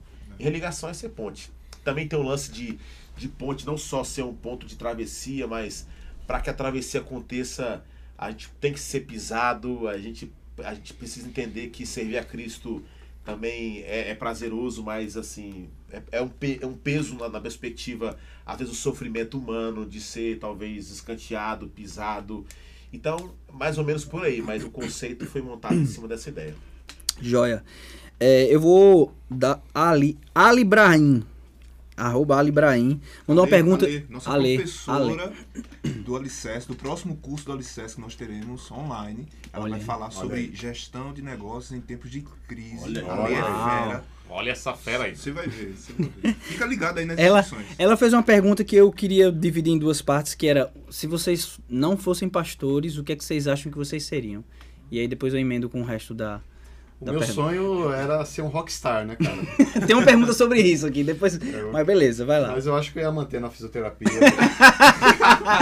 Não, é tá- sonho era- o meu sonho era ser um. Era tra- ser, é, viver da música, né? Tá, tá, mas eu acho que a pergunta é, tipo assim, o que é- se você não fosse pastor, o que é que você seria? Né? Tipo, na, na lógica. Então acho que. ah, De uma forma racional, acho que ia ser. Você ia manter, a, ia sua, cam- manter- a, a- a sua caminhada na Principalmente fisioterapia. na área da acupuntura, eu acho que eu ia aprofundar nessa área aí. Abrir um, estu né? abrir um Ia morar lá na estúdio. Tailândia. Certeza, depois da É, viagem eu da Tailândia, então. essas paradas, então eu acho que. De uma forma gospel, né? Claro. Podemos falar sobre isso no É, próximo podcast. Gui Alves. Cara, eu, eu tinha alguns projetos de seguir carreira pública dentro do direito, né? Então, se eu não se eu não tivesse sido chamado para o Ministério Integral, é, eu acho que eu estaria tentando, se não tivesse já conseguido, eu ainda estaria tentando alguma carreira pública dentro do direito. Mas tipo um, um- o vereador Guilherme Alves, Não, não, não. vote na minha Ministério barba. É, meu sonho é ser promotor de justiça. Mas o Uou! sonho é ser É. lutador profissional, né? Não, isso é uma frustração, né? Condições eu tenho, É, só não tenho, é, pois é, né? só não tenho tempo. E Gui, e Gui. Rapaz. Falaram arquiteto aqui, ó. É. Não, mas aí o que que eu seria hoje, assim, eu tava. Quando eu deixei a, a faculdade, a universidade pra estudar teologia, eu tava estudando administração de empresa, né? Que, enfim, eu acho que isso ajudou muito também, assim, nessa questão da. Mas eu já, meu irmão, eu já. De jogador de futebol, a, ve- a ter avestruz, a ter estudo de música, a ir pra Toritama comprar jeans, exportar. É, fruta, tentar fazer medicina na Bolívia. Estão dizendo que você ia ser moambeiro. É, Telex Free, é, é Moambeiro. É, mas eu tava estudando, assim, mas eu acho que se eu não fosse pastor, eu gosto muito desse lance de obra, de arquitetura. Eu gosto também muito dessa parte de visual, de vídeo, por exemplo. Eu, eu curto bastante. É, mas eu acho que eu, eu tava estudando pra Se ser. não fosse pastor, ele ia ser rico. É verdade. Ele ia fazer dinheiro. Ele ia fazer dinheiro. Eu acho que sim também, viu? Mas amém, né? Tomara que o galardão seja uma coisa dobrada. Né? Tá, mas aí a, a pergunta dela tem um lado outro lado interessante que é o seguinte, é como vocês iriam usar isso pra fazer, pra, tipo assim, dar propósito de Deus na vida de vocês, glorificar a Deus através. Porque eu acho que isso é uma coisa que é, as pessoas têm muito na cabeça, tipo, ah, só É, quem cara, trabalha é, na é igreja é quem trabalha glorificando a Massa, Deus. massa. Eu e não até é bom falar isso bem claro, porque senão amanhã vai aparecer aqui 10 30 Guilherme pessoas. Alves e É. 10 Digos. Ei, Deus É. falou comigo aqui de É. demissão, como é que é? Não faça isso, Manda viu? braba aí, Alves. Uma, uma das, das características nossas como comunidade é sempre a gente investir no sacerdócio universal, né? O que é isso? Que isso é um dos pilares da, da reforma protestante. Que a gente entender que todos nós recebemos vocações, talentos e dons do Senhor, né? E não necessariamente você tem que fugir do mundo real e, e- e se esconder no convento, como antigamente, ou ser no mosteiro, para que você pudesse servir a Deus e, e- e- adorar ao Senhor, né? Nós entendemos que você tem condição, todas as pessoas têm condições de glorificar o Senhor e de servir ao reino de Deus, exercendo outras funções também. Então, não necessariamente você tem que ser integral na igreja para você servir no ministério. É, e isso faz com que, como você já falou, isso acaba nivelando, porque a gente tem uma compreensão de que o pastor ele não é um sacerdote, que é uma pessoa que está separada da realidade. Não. É uma vocação diferente daquela pessoa que canta, daquela pessoa que serve, daquela pessoa que faz o café, daquela pessoa que está no estacionamento. São vocações diferentes, mas que todas servem para a expansão do reino de Deus. Então, a pessoa, eh, nós não temos que abandonar sonhos e projetos, muito pelo contrário. É, para mim, eu confesso que não foi tão difícil, porque é, meu sonho de seguir carreira no, no Ministério Público era poder trazer no, no âmbito e na, na, na realidade material, né, física aqui, é, poder trazer senso de justiça para aqueles que fossem mais necessitados. E o Senhor me chamou para trazer um senso de justiça, sendo que para trabalhar para a eternidade. Então, Uhum. assim, pra- eu, eu, eu consigo fazer uma conexão muito clara. é, é, é mais fácil a conseguir entender através do seu exemplo. Eu acho, sabe? Porque, queira ou não queira, você ia continuar fazendo de uma maneira diferente o que a ponte, tá faz... o que a ponte Perfeito, tenta fazer. perfeito. Mas, por exemplo, eu acho que as pessoas têm dúvida de como é que Digo ia glorificar a Deus com a acupuntura. Entendeu o que eu É, acho que existe essa tendência ruim de encaixotar né, o serviço a Cristo, né, o- a- se ser um pertencente do reino, existe esse encaix- encaixotamento, né, ainda mais parece que tudo pode ser feito, tem que ser feito e deve ser feito na igreja. Né? Então, Uhum. assim, eu sou médico, mas eu sirvo a Deus no louvor. Uhum. Como assim? Por que essa, essa dicotomia, entendeu? Então acho que a gente também tenta quebrar isso, né? No púlpito, né?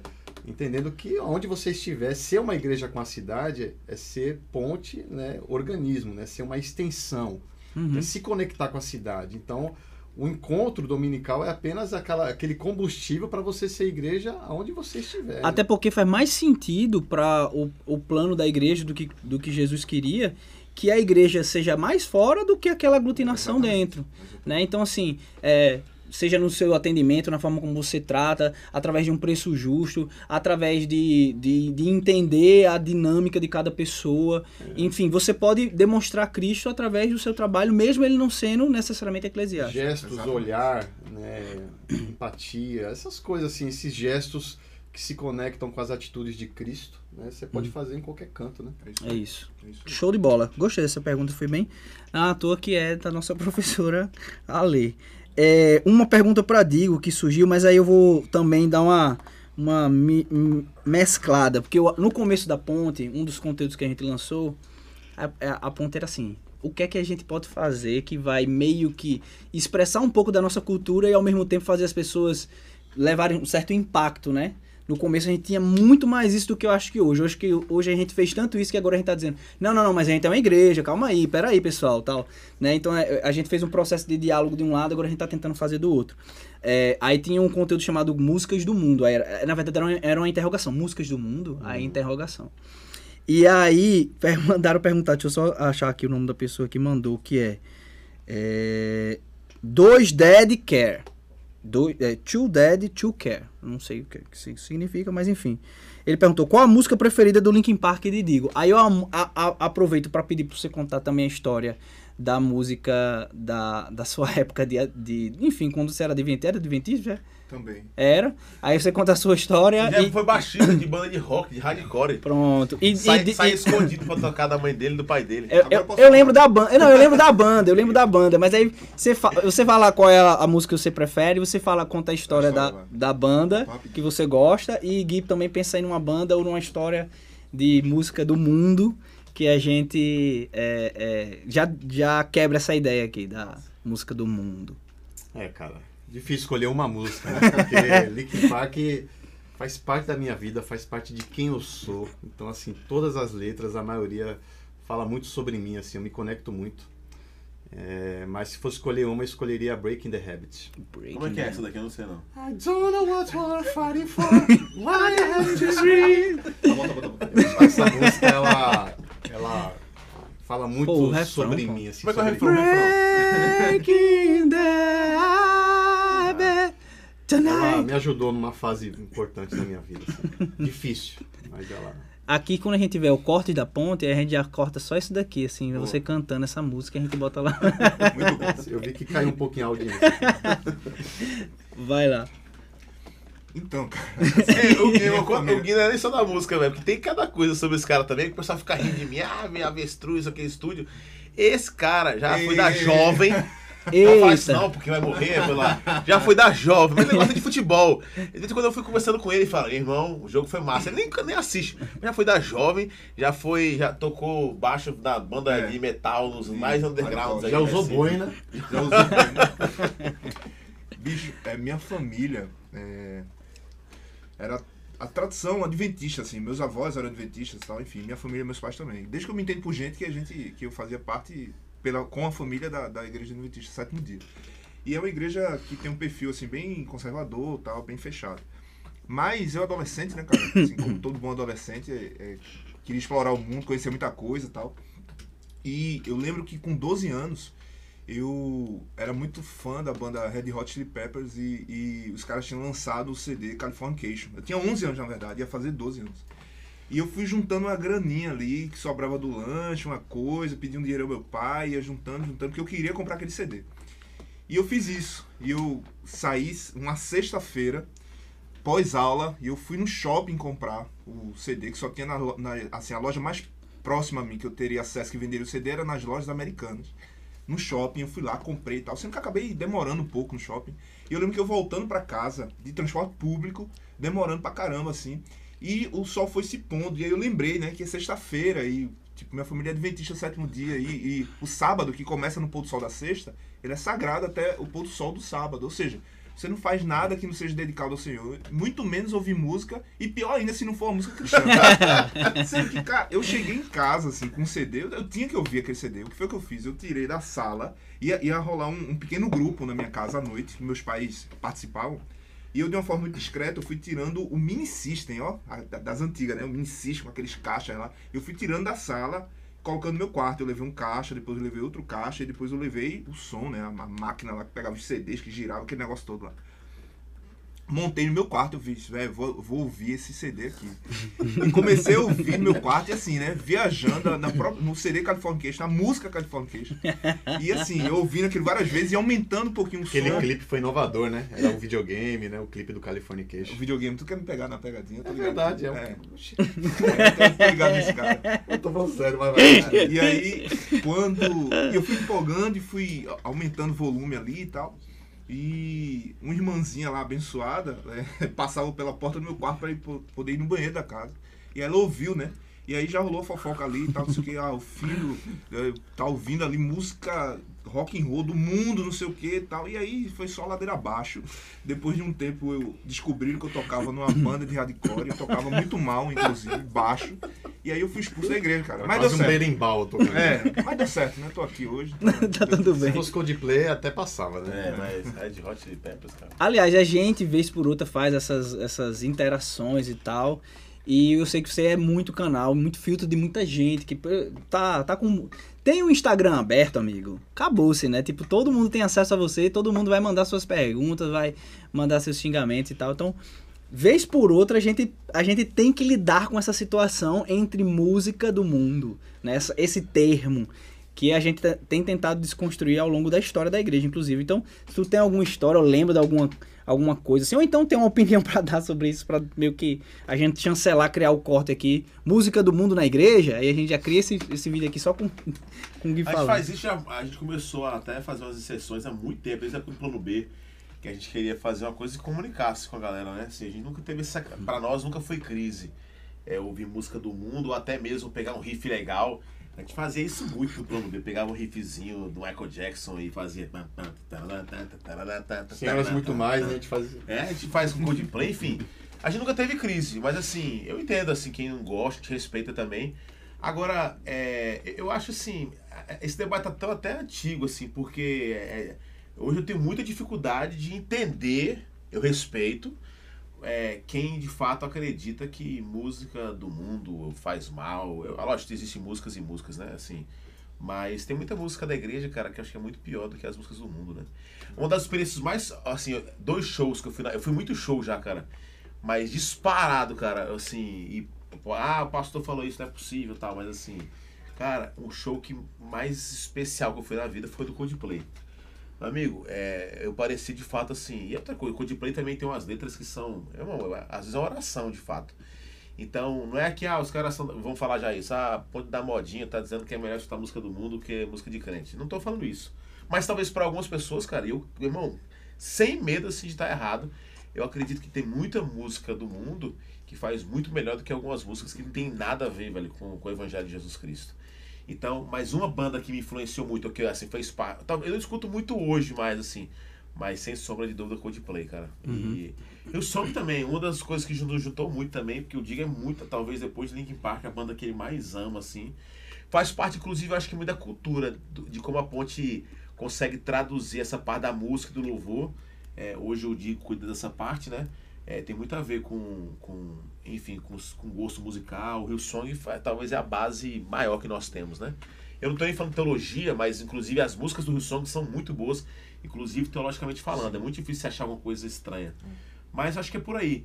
E, e é lógico, eu não tô falando, pô, o cara vai escutar música Sim, que não tem nada a ver, tem, tem muita coisa aí. E é eu, eu tô ficando né? velho também, cara. É. O pessoal fica assim, ei, tu conhece essa banda mesmo? Eu não sei, eu não, não- antigamente, não sei na- da sua época aí, mas eu, antes de ir pra escola, eu estudava tarde, teve uma época, eu ficava assistindo ah, os 10 mais da MTV, tu lembra disso, que, velho? diz que é Diz que Meu irmão, aí era N5 direto, era Britney Spears, Boys. Backstreet Boys. Sou fã, que- por sinal, Cara, gosto. aqui é o primeiro lugar da semana de hoje. Todo dia estava aquilo ali. Essa, essa, é, pode até ter um podcast sobre isso, né? Falando É. sobre é, o que é sagrado, profano, música do mundo, é, vi, é, filme, série, Big Brother, essas coisas aí.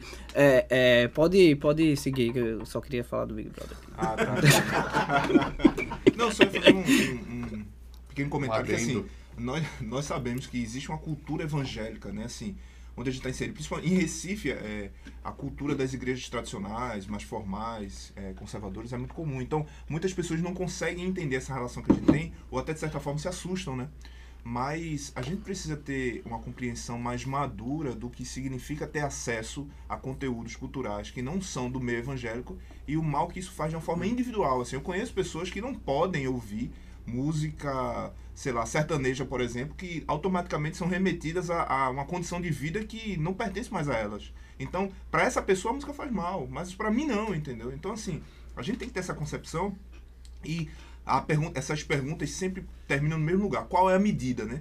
É, qual é o parâmetro? Onde é a balança? A balança é o que Paulo fala, que é o amor. O amor em que, em que aspecto? De eu abrir mão em prol do meu irmão que talvez ele ainda não tenha essa compreensão nessa maturidade, mas eu sabendo que aquilo, aquilo em si não me faz mal. Então, essa relação que a gente constrói como igreja, mostrando às pessoas que nós podemos sim glorificar a Deus usando os elementos que estão fora do nosso ambiente. Né? Show de bola. Uma das crises que nós tivemos, é, a gente só tá falando coisa boa, né? Mas não tô dizendo que isso talvez não foi uma coisa boa depois, mas eu fui convocado para uma reunião. É, a gente fazia parte da igreja presbiteriana e que fique bem claro aqui, nós vamos. Aliás, vou, vou, vou aproveitar isso aqui porque tem duas perguntas. Uma do Eduardo, arro- é, arroba o Eduardo Bau- Bauer, que pergunta qual o processo mais difícil que a Ponte já viveu, que você pode incluir isso aí. Outras, outras coisas que vocês acham que são difíceis também, que nessa história de 6, 7 anos a igreja, vocês já podem falar, também pensar. E tem uma pergunta da Renata Correia, que é, por que vocês saíram da, da, da IPB? Vocês consideram que foi o, o melhor ter saído da denominação? Então acho que inclui Vou as incluir. perguntas e... e- e- Após É, o sim. comercial.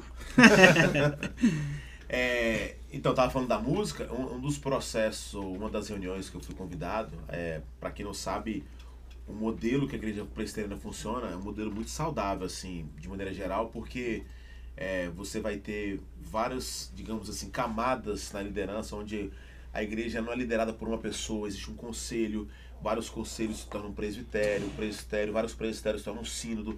Então é muito organizada essa prestação de conta. A igreja é muito séria, muito bíblica. É, entretanto, nós começamos a encontrar algum tipo de resistência, porque muita gente não entendia algumas coisas que nós fazemos. A nossa principal missão, glorificar Deus e fazer essa travessia para que outras pessoas pudessem, é, talvez, ter acesso de ouvir, de, de falar do evangelho de maneira diferente. Então, assim, nós começamos um projeto chamado A Praça, né? Que era, de fato, criar essa, essa, esse diálogo. E a ideia não era o pessoal falar, ah, estão trazendo o mundo para a igreja. Até esse, essa- esse argumento, esse jargão, eu acho muito pífio, assim, porque, é, poxa, é uma estratégia muito legal você trazer a igreja, o mundo para a igreja.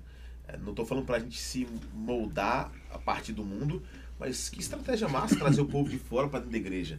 Mas aqui na nossa casa, a regra é nossa. Então, assim, você não convida ninguém para sua casa e chega lá, o cara fala, eu o cara bota o pé na mesa e faz o que ele quer. Quando ele é convidado, ali ele está tendo a oportunidade de, você, de ouvir aquilo que você tem para oferecer.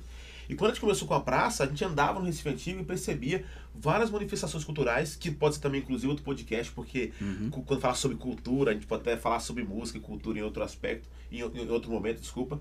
Mas aí a gente, eu lembro que eu- a gente convidou uma, um grupo de maracatu cristão.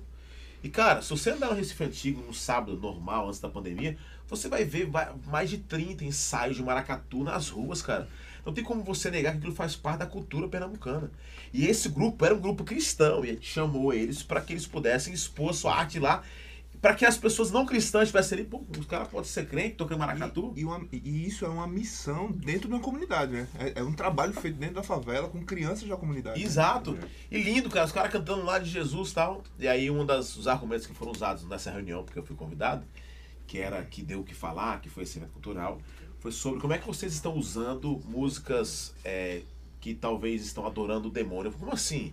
Não, porque é de afrodescendência, essas músicas adoram ao satanás. Só que eu falei, meu amigo, como é que você acha? Porque assim, quando o cara começa a achar que existe algum ritmo que é do diabo, cara, é até difícil você continuar Um a discussão, o né? argumento. Porque se a pessoa de fato acredita que existe uma música, um ritmo que é do diabo, é isso que tem acontecido. Nós temos perdido muita coisa bela da vida porque achamos que isso remete isso muito mais ao mundo do que a glória de Deus, assim, cara. Tudo que nós somos, que fazemos, que construímos, tudo tem, de fato, assim, o princípio da glorificação de Deus. É claro, o homem distorce. E é esse o projeto da igreja. Quando a gente fala sobre a restauração do reino de Deus, ou transparecer o amor de Jesus ou o reino de Deus, é justamente sobre isso. Olha, isso aqui está distorcido. Vamos olhar agora isso daqui a partir da cosmovisão cristã. E aqui está o, o- digamos assim, um princípio fundamental, de fato, na missão do que é ser igreja. Então, é, no- talvez o momento mais difícil da nossa história, sim, é, assim, falando da instituição, foi na nossa saída. Nós nunca, a gente nunca tinha um plano de sair da igreja presbiteriana, nós, é, e mais uma vez aqui deixando claro que a gente tem amigos, nós não temos crise nenhuma, mas a gente percebeu que para a gente conseguir colocar em prática aquilo que a gente acredita, nós talvez iríamos ser mais um estorvo ou um atrapalho dentro do, do, do, do projeto do que de fato ser bênção. Entretanto, assim, a gente ouviu muita gente falando, não, não saiam, porque nós precisamos de vocês. E eu digo isso sem Em que errar. sentido? Quando falavam que precisavam Porque, da gente, era o quê? porque justamente, de uma oxigenação, cara. Porque assim, ao mesmo tempo que eu falo que eu tenho um carinho muito grande, eu me preocupo muito com a igreja presbiteriana e com outras tradicionais. E por favor, não é achando que a gente é perfeito, que a ponte é a solução, até porque eles não acreditam nisso e acham que a gente tá perdido. Mas eu queria te, assim, deixar bem claro, olhando para a câmera agora, um, nós somos crentes, nós não estamos perdidos. é, e nós fazemos isso tudo, por mais que você possa achar loucura, porque nós amamos Jesus e queremos propagar o evangelho. E aí isso é uma coisa que tem que ficar muito clara. Agora, dentro de um ambiente nós precisamos respeitar, a, a- a, digamos assim, as observâncias religiosas de cada, de cada instrumento, nós percebemos então que nós estávamos talvez sendo um peso muito grande. Entretanto, e eu falo isso sem medo de errar, nós somos muito mais presbiterianos do que muitas igrejas presbiterianas. Faz leitura do catecismo, cara, nossa teologia é reformada, a gente vai ver um monte de presbiteriano, nada contra os pentecostais, mas é uma coisa que parece que não pode se né, É. andar junto. Nós temos várias igrejas pentecostais que os dons ali são, né? Eu cre- acredito nos dons, mas estou falando da manifestação do culto público, de um pastor falar aqui. A gente vê cada coisa assim que não tem muito a ver com o modelo. E aí a gente tinha muitos amigos que acreditavam na ponte como talvez uma esperança ou uma oxigenação, porque, por exemplo, nessa reunião que eu fui é, é, questionado sobre o ritmo, eu peguei e falei, ó, já leram algum, alguém que já leu, por exemplo, Igreja Centrada do Tim Keller? E ninguém. Quem é Tim Keller? Fala pro pessoal. Quem é Tim Keller Tim e o que é Keller- que, essa, o que é que esse livro Tim- significa? O Tim Keller é talvez o pastor reformado de mais evidência hoje, tá vivo. Ele é pastor fundador da igreja Redeemer de Nova York e ele foi pra lá com a Que é uma missão, presbiteriana. assim, uma presbiteriana muito tradicional. Mas esse cara, assim, velho, ele tem uma visão sobre o reino que é espetacular. É justamente o que tava falando sobre a questão da redenção, de entender o processo redentivo, de como isso tem que influenciar não só nosso culto dominical, que às vezes é a preocupação que a gente tem demais. Então, como é que isso pode ser uma resposta social, cultural? Como é que isso pode ser uma resposta para os dilemas da vida, na família? E aí, é, esse cara talvez foi a nossa maior referência, desde quando a gente plantou a ponte. A, a crise, então, ela veio e foi muito difícil, porque a gente foi acusado de um monte de coisa, cara. E eu não tô falando que a gente também não errou, a gente exagerou aqui um pouquinho, eu não estou negando isso. Mas nessa reunião, por exemplo, que eu perguntei, ninguém tinha lido o Tim Keller. Então, assim, é, eu E, é- e preocupo- engraçado, só, só, só trazendo que isso foi base da igreja, né? Base da construção da igreja. Por isso que eu perguntei, ó, o nome, da- nome do livro lá do começo da igreja, que é, é- é a Igreja Centrada, né? Que agora veio repercutir na saída da igreja. Eu acho que isso é uma coisa bem, bem legal de trazer isso, como um marco, né, na igreja. Exato. E assim, é, é muito interessante é, é, partir, digamos assim, para esse contexto, de falar talvez da crise que a gente foi, ou talvez a gente é muito mal falado. Inclusive a gente brinca às vezes pregando aqui.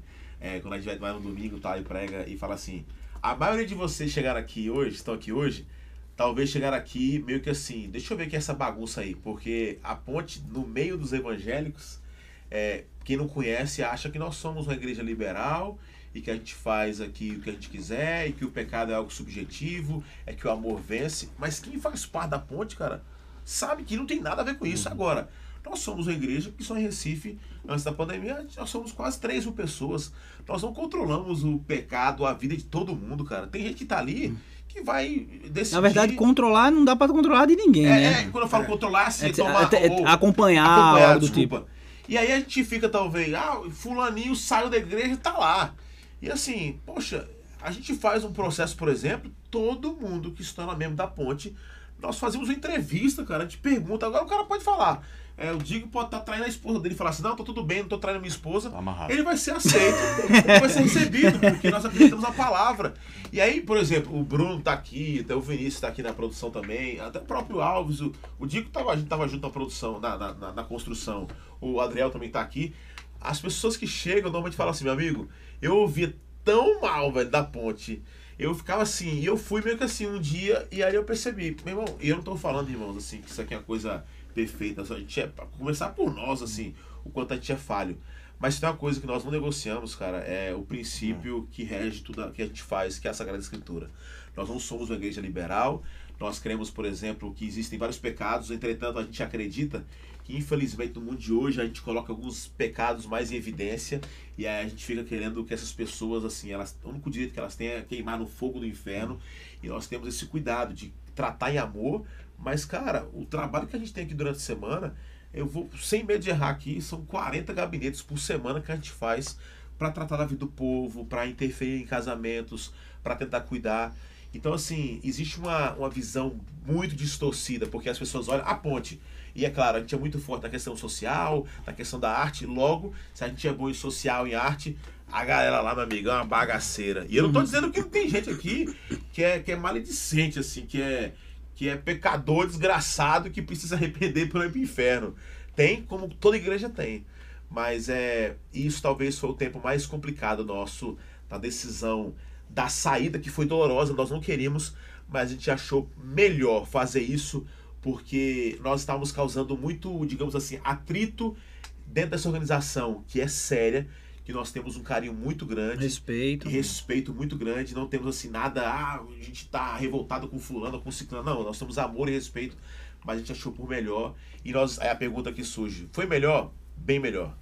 Hoje a gente, nós não somos a igreja solta. Uhum. Até para relação com a própria, com a própria Exato. instituição. Nós temos vários amigos presbiterianos, assim, nós não estamos soltos, nós temos fazemos parte de rede de igreja, porque nós não acreditamos na igreja sem conselho e nós não acreditamos na igreja também que ela vive solta sem prestar conta para ninguém. Nós temos hoje o CTPI, a Ressurgência, o The Bridge Movement, também temos amigos na Atos 29, enfim. Nós fazemos parte de uma rede de amigos onde nós prestamos conta. Ah, Eu acho que é necessário deixar isso claro também, porque a ponte não é igreja solta, não é a comunidade que não presta relatório e conta para ninguém. Eu acho legal que, tipo, é, a ponte, ela. Esse, esse, esse choque, assim, eu acho bacana, porque existe, né? Os boatos, chega até a gente, respinga na gente, né? A igreja, a ponte é oba-oba. E pessoas que nunca pisaram na ponte, mas acabam tendo essa impressão por conta da estética, né? E a estética, a gente acredita que ela é sim, pode ser uma ferramenta evangelística, né? Só que o que eu acho legal, né? Não tô puxando a sardinha para a ponte, mas é, é um reconhecimento sincero mesmo de que a ponte ela busca esse equilíbrio entre as raízes e a estética, né? E, a- e o que está sendo visível, né? Porque o que vemos também muito aí é muito da estética, mas pouco aprofundamento, poucas raízes. Ou é muita raiz, mas com uma estética ultrapassada, Sem- né? É. Comunica, né? É. Sem comunicar. Então a gente acredita sim, é, a gente faz isso não é por conta de que somos jovens descolados para a Frentex, mas a gente acredita numa ferramenta evangelística, sim, através da estética, mas o que causa esse impacto é que a pessoa que é atraída pela estética consegue sentir os efeitos da raiz, né? Que é, é ser reformado. Então quando eu falo, é, quando alguém me pergunta é, o que é a ponte afinal, eu tento resumir em uma frase, né? Somos uma igreja protestante reformada onde todos são bem-vindos, porém não negociamos princípios. Então acho que isso meio que ah, engloba muito do que a gente acredita, porque parece que a gente relativiza algumas coisas, as pessoas acabam falando isso que não, não faz sentido. Então até um exemplo interessante é o fato da gente ter tatuagem, roupa rasgada, menos o nosso né, Guilherme aí. Eu que- sou crente, meu amigo. Um dia ele vai chegar lá, ele vai chegar lá. Aliás, tem pergunta Meu pra, corpo pra é Gui. templo do Espírito Santo, é por isso que eu tô um pouco gordinho. Quando- Pra dar Mas espaço, aí- assim. Pra dar, pra dar liberdade ao espírito, né? Rodson perguntou quando o Gui Franco vai fazer A gente sua vai fazer, tatuagem. quando estiver dormindo, a gente vai. É, e teve uma, uma mulher que falou comigo num domingo, que já aconteceu isso várias vezes, né? Várias vezes, assim, umas cinco vezes, né? De uma mulher falou, ó, me puxou de canto. Ela falou, ó, estava, semana passada foi a primeira vez que eu fui pra ponte. É, tava tudo muito lindo, maravilhoso. O louvor foi abençoado tal. Até você subir. Aí quando você subiu e vi que você ia pregar, assim, faltou isso aqui para eu me levantar e ir embora. Mas o Espírito Santo me fez permanecer na cadeira e fui extremamente abençoada pela palavra e queria pedir desculpas. Pô, achei muito massa Não isso. foi assim, cinco né? vezes só que isso. É, não foi, é, foi cinco vezes falando diretamente a mim, né? Mas teve mais. mim já foi umas 20 já falando sobre vocês, porque eu sou santo. Aí tem até a, a avó da Belly lá, né? Ela falou, "Ô, meu filho, ele, ele, eu gosto da palavra dele, mas essa Aquela calça, calça rasgada. rasgada. Eu acho que esse, esse mix, né, da- do reformado com a estética e a, a visibilidade com as raízes, né? Então reforça muito até o que a gente prega nesse ano, né? Ser essa primavera, né? É. Uhum. É isso aí. É o, algo que a gente vez ou outra tá repetindo, inclusive nos cultos, né? É, nós somos a igreja que usa o novo para comunicar o antigo, né? É, e a gente não tem medo de ser essa igreja que é uma igreja real para o mundo real no século XXI, na no, no nosso contexto. Porque a gente sabe de onde a gente veio. Até a brincadeira que você fez, Samuca, de a autodepreciação, né? Que a gente brinca, isso é, é, é um sinal de quem é muito bem resolvido, né? Que você que tira onda consigo mesmo. Então, assim, a gente sabe quem a gente é. Nós sabemos da nossa essência, a gente sabe do peso daquilo que a gente crê. E isso nos permite, sim, a gente ter essa liberdade de poder comunicar o evangelho de uma forma atual. E a gente não pode esquecer que nós somos a igreja reformada. E o movimento da reforma protestante só foi possível por, por, por uso da tecnologia de ponta da época, que foi o Lutero. Antes de morrer, dizem que ele conseguiu imprimir mais de 500 mil cópias da Bíblia traduzida para o alemão, que para quem não sabe, antes do movimento da reforma, a Bíblia só era em latim e só os clérigos que tinham acesso, e Lutero traduziu a Bíblia toda para sua língua e imprimiu mais de 500 mil cópias usando a prensa de Gutenberg, que era a grande revolução daquele tempo, que era a possibilidade de livros impressos. Então, assim, é, a igreja reformada surgiu usando aquilo que era novo para comunicar o evangelho de Jesus e o nosso papel continua sendo esse. Amém. Eu, bom, já estamos chegando aqui no finalmente da. Eu acho que é só fazer uma, uma Vai, pergunta, vai, manda acho que é interessante para esse tema, para a gente não fugir e responder Sim. isso mais para frente, que acho que tem muito a ver. É, eu recebi essa pergunta também, perguntando, é, é, pastor, como faz para plantar uma ponte em Mossoró? Eu acho que essa não é a... Aliás, Mossoró é né, do meu estado, Rio Grande do Norte, eu sou de Natal, então Mossoró, cidade maravilhosa, mas assim, muito fresquinha, muito fresquinha. Parecendo o estacionamento da ponte. Vai ver por aí. E eu acho que isso é interessante essa pergunta, porque vira e mexe acontece esse tipo de situação, as pessoas perguntam. E a gente não acredita num case fechado, né? A gente acredita em referências, mas mas não em fórmulas, né? De plantar a igreja, assim.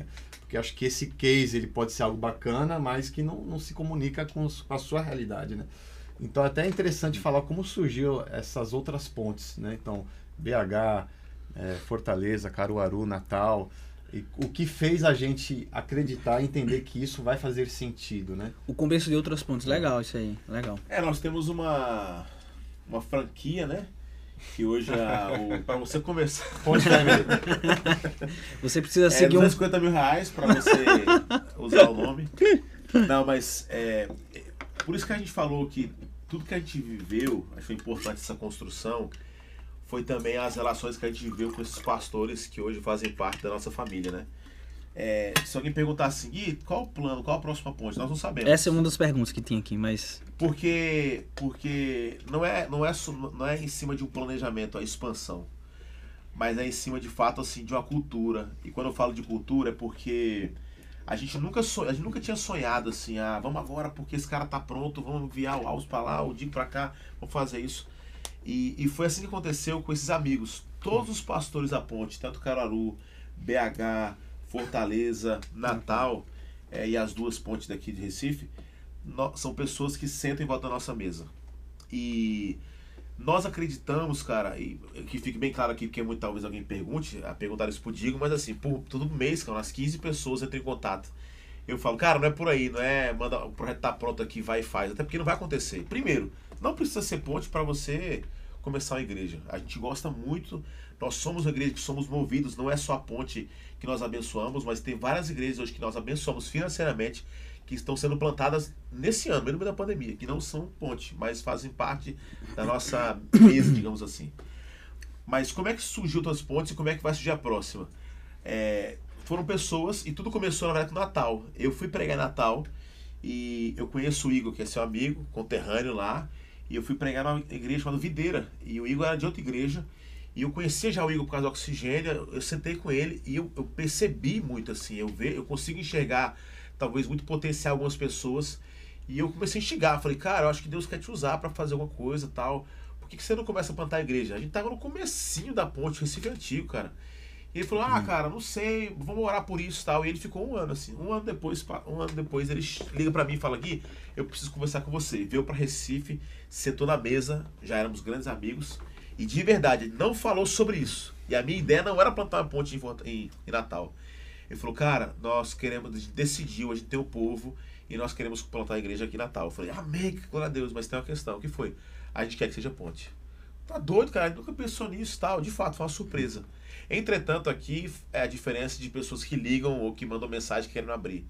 O Igor meu amigo há mais de 10 anos já. É uma pessoa que eu confio. E aí vem a questão: se a ponte pode ser um instrumento na expansão do reino, é, nós entendemos com o nosso conselho, se a gente se Deus traz paz ao nosso coração, que de fato uma ponte pode se iniciar ali. Mas é- são pessoas da nossa relação. Até porque, meu irmão, se o, Igor Natal quiser entrar na justiça contra a ponte ou alguma coisa assim, ele consegue, porque é tudo na base da relação, dos relacionamentos, assim, de pessoas que estão na mesa. Foi assim com o Beto. O Beto plantou a ponte Recife e teve todo o processo e há um ano e meio atrás foi transferido para Caruaru. E ele é de lá. Então o cara que conhece a cultura de lá, o cara é de Caruaru, faz parte da nossa mesa, fez parte do nosso conselho em Recife, começamos a ponte Caruaru. BH, outro cara extraordinário, que é o Pipe. O Pipe, eu conheço ele já há um tempo, uns 3, 4 anos. Foi um grande amigo nosso que senta na mesa. Então, todas as relações, mesma coisa com o Iorro e Fortaleza. Então, é na base da relação. A gente é muito influenciado pelo Paulo Júnior, né? Essa palavra que ele fala, mas é muito assim do começar junto, de chorar junto e de compartilhar os recursos juntos. Então, assim, é assim que funciona a ponte. E respondendo qual a próxima ponte, nós não temos nem ideia. Porque não nasce em cima de um planejamento, mas nasce em cima de uma. De, um, assim, de fato, entendendo que o espírito está nos movendo, ou acontece o movimento, a gente começa a perceber, mas não tem. Então a gente. Ah, quantas pontos vão ter daqui a 10 anos? Vai ter umas 50? Nós não temos a mínima ideia. E também não estamos preocupados e indo atrás, assim, de, desse, dessa coisa frenética, vamos crescer, ano que vem tem que plantar mais pontes. Não tem isso. Show de bola. Ó, eu vou terminar, queria terminar com essa, essa pergunta que algumas pessoas fizeram essa pergunta, tanto aqui no, no, no Instagram quanto no chat. É, que é como a Ponte vê essa nova temporada agora da pandemia. Eu tô chamando desse jeito para aliviar a tensão, mas enfim, não é uma brincadeira. É, essa segunda fase que a gente tá vivendo, muito difícil, do, de mais um pico, um pico maior inclusive do que o outro. E eu acho que muitas pessoas. Algumas perguntas foram assim. É, como é que vocês conseguiram se manter na pandemia? Por- é, o que vocês pensam sobre a igreja? Eu nem quero entrar, acho que a gente nem precisa entrar nessa coisa de fechar ou não fechar a igreja. Acho que não é, não é uma discussão que a gente precisa ter. Ah, Pode até ter no outro podcast, mas eu acho que a gente não tem mais tempo para elaborar tanto. Eu queria mais entender assim, como Ponte acredita nesse momento de pandemia, como a gente age, o que a gente está planejando nesse período e tudo mais, se tem planejamento, inclusive, É, e fazer esse comparativo com o ano passado. Só, só para comparar, só para comparar, acho que só vou falar rápido aqui. Eu acho que a primeira onda, digamos assim, né, o primeiro momento, o impacto da pandemia, foi o que acho que mais gerou essa, esse desespero, digamos assim, né?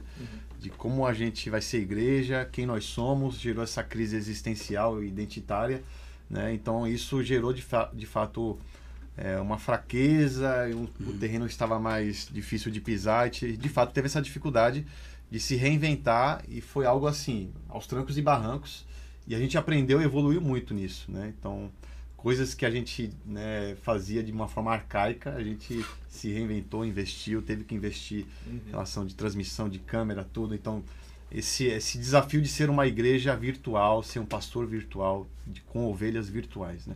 Então, isso de fato foi um desafio, foi um aprendizado, foi do dia para a noite praticamente, né?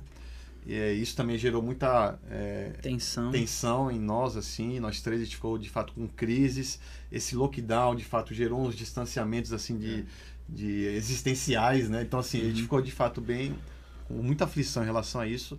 Só que esse segundo momento a gente né, lidou de uma forma diferente, assim, claro, a gente está bem preocupado, não temos perspe perspectiva de Hum. quando isso vai acabar, tal, de fato tem sido uma situação muito delicada, difícil. É, mas a gente agora, meu, vamos, a gente, nós somos a igreja, temos que estar mais próximo possível, da forma possível, né, da forma distancial, né, é, e ser igreja e não, isso mesmo foi um fruto desse desse passo, assim, de tipo, vamos fazer, vamos estar perto, é, e isso acho que gerou esse ânimo de a gente não permitir essas fraquezas que a gente viveu na primeira onda, né. Eu, eu queria, quero fazer duas considerações. A primeira é que nós, brasileiros, a gente tem uma tendência sempre a achar que o mal só chega na casa do vizinho, né? Assim, é, a gente, infelizmente, a gente sofre muito por não ter tanta empatia no sentido de conseguir viver a dor do outro, né? Ou, ou ter essa sensibilidade antes mesmo de acontecer conosco. Porque a pandemia não passou em nenhum momento, né? Assim, é, não houve um, um momento de alívio da pandemia durante esse ano, esse um ano, né? Nós estamos exatamente há um ano. Não houve nenhum momento de alívio. Alguns estados estiveram numa situação mais crítica do que outros estados. E aqui em Pernambuco, nesse momento, a gente está vivendo esse sentimento e essa sensação de horror novamente, porque no nosso estado as coisas pioraram, mas assim, não melhorou antes. Então, é, eu acho que nós temos que ter sair desse momento que vai ser histórico com alguns aprendizados. Eu acho que um deles é esse, é, é a sensibilidade para que no nosso coração seja gerado compaixão pelo outro antes da gente ter que passar pelo processo, sabe? É, a gente não pode perder essa característica sendo representante do reino de Deus, e aí eu faço a minha segunda consideração, porque esses dias eu ouvi de um representante da igreja, muito respeitado, conceituado, que nesse momento E, e nós não vamos entrar na discussão, até porque nem há discussão, porque a lei diz que igreja não é serviço essencial e ponto. E, e, e até esse momento, até o dia de hoje, continua sendo assim. Então não há discussão se deveria ser ou se não deveria. A lei diz que não. Então, mas quando houve essa. começou esse burburinho, eu vi de um representante muito respeitado que, é, diferentemente do tempo de Atos em que a igreja estava inserida dentro de um império, dentro de Roma, Hoje nós vivemos num país onde há uma democracia e nós temos direito de reivindicar ah, as prerrogativas que nós temos como serviço essencial, porque todo, toda religião é essencial, é subjetiva e é necessário para o ser humano. E isso me fez refletir um pouco, porque o cenário político pode ser diferente. O mundo, assim, nosso país cada vez mais vem demonstrando que tudo é possível acontecer no Brasil não duvide nunca do que é, é, é o que no Brasil é possível de acontecer dentro do cenário político. E a gente está inserido nessa dificuldade dentro do, do, desse cenário de pandemia. Mas é, se o, a, o ambiente que a igreja está inserido é completamente diferente do tempo de Atos, as dores do mundo continuam sendo as mesmas. Então, assim, eu não quero brigar para dizer que eu estou na democracia ou não e que eu tenho voz ou que eu não tenho. As pessoas continuam enlutadas quem tem fome continua com fome, quem tem sede continua com sede, quem está doente continua doente e quem precisa de abrigo continua precisando de abrigo. E esses são os requisitos que o nosso Senhor Jesus ele levanta quando os seus discípulos perguntam a ele quem serão aqueles que vão herdar o reino dos céus. Jesus ele dá um exemplo e diz assim: no, no, último dia eu vou separar os bodes das ovelhas e eu vou dizer às ovelhas: venham, que vocês são bem-vindas porque quando eu tive fome, vocês me deram de comer, quando eu tive sede, vocês me deram de beber, quando eu tive frio, vocês me cobriram, quando eu estava doente e preso, vocês me visitaram. E os discípulos perguntam a Jesus: Mas quando nós te fizemos isso, Senhor? Ele fez. E ele diz: Quando vocês fizeram pelos meus pequeninos, ou seja, por aqueles que são vulneráveis, por aqueles que são fracos. Então, eu acho que é, a nossa resposta diante de um cenário tão caótico como esse, de tantas incertezas, é: na dúvida, fique do lado dos pobres. Na dúvida, cuide daqueles que precisam ser cuidados. Porque, independentemente dessas questões macro, políticas e, e que estão lá em cima, as pessoas continuam precisando. E esse é o nosso papel como igreja, sabe? A gente não vai parar. A gente vai continuar assistindo aqueles que precisam ser assistidos. A gente vai continuar alimentando os que precisam ser alimentados. Dando água àqueles que, que têm sede e cumprindo o nosso papel como igreja de Jesus, que é esse sinal do reino de Deus aqui na terra. No meio do desespero, no meio da dor, no meio da escuridão, a igreja é um farol. Que as pessoas olham e dizem assim: ainda existe um pouquinho, ainda existe um pedaço do reino de Deus aqui nessa terra. Essa é a nossa missão. E tipo, Amém. ser luz do mundo não é ser encontro presencial, né? Tipo, Exatamente. É, Exatamente. Ser igreja de Cristo não é ter cultos dominicais. Exatamente. Isso é importante. Uhum. A gente sente falta. Mas o essencial é de fato ser igreja de Cristo, independente do encontro presencial ou não. Exatamente. Então, né, no meio de tanta polarização, é, é, a gente reforça ainda mais a nossa, nossa missão aqui, né? De ser corpo de Cristo, de ser igreja essencial, independente dos encontros, né? Então isso é... Eu, eu, eu quero só relembrar um pouco, porque a pergunta foi como é que a gente passou por essa fase e como está vendo isso agora, né? Eu acho que eles falaram muito sobre essa fase nova agora, porque muita gente talvez está sofrendo, a gente recebe muita é, mensagem de pastores, inclusive de igrejas que fecharam, mas a gente teve muito medo a gente, na verdade, nas primeiras semanas, assim, inclusive a gente teve muito atrito, porque cada um ficou isolado na sua casa. Eu me lembro de ter feito a ligação pro Diego e pro Alves e perguntei assim: e aí, quem a gente é agora? Porque às vezes a gente mistura muito, a nossa, a nossa vida é misturada com a nossa missão, mas na perspectiva, nesse novo mundo, nesse novo modelo, quem nós somos como pastores? E a gente de fato ficou meio perdido. E aí, é, a pergunta é: como é que a ponte sobreviveu à pandemia? É, eu, eu falei muito sobre isso, acho que foi no terceiro ou foi no quarto domingo online que uhum. a gente pregou, eu preguei essa mensagem. Foi sobre a passagem quando Jesus ele entra no barco e fala para os seus discípulos: Vamos atravessar para o outro lado. E isso marcou muito a nossa igreja, porque é, eu lembro um dia que eu estava muito angustiado. É, a gente tinha feito uma, uma reserva, a gente nunca fez reserva financeira, mas a gente tinha feito porque a gente ia fazer muita coisa, como a gente sempre faz no começo do ano, a campanha.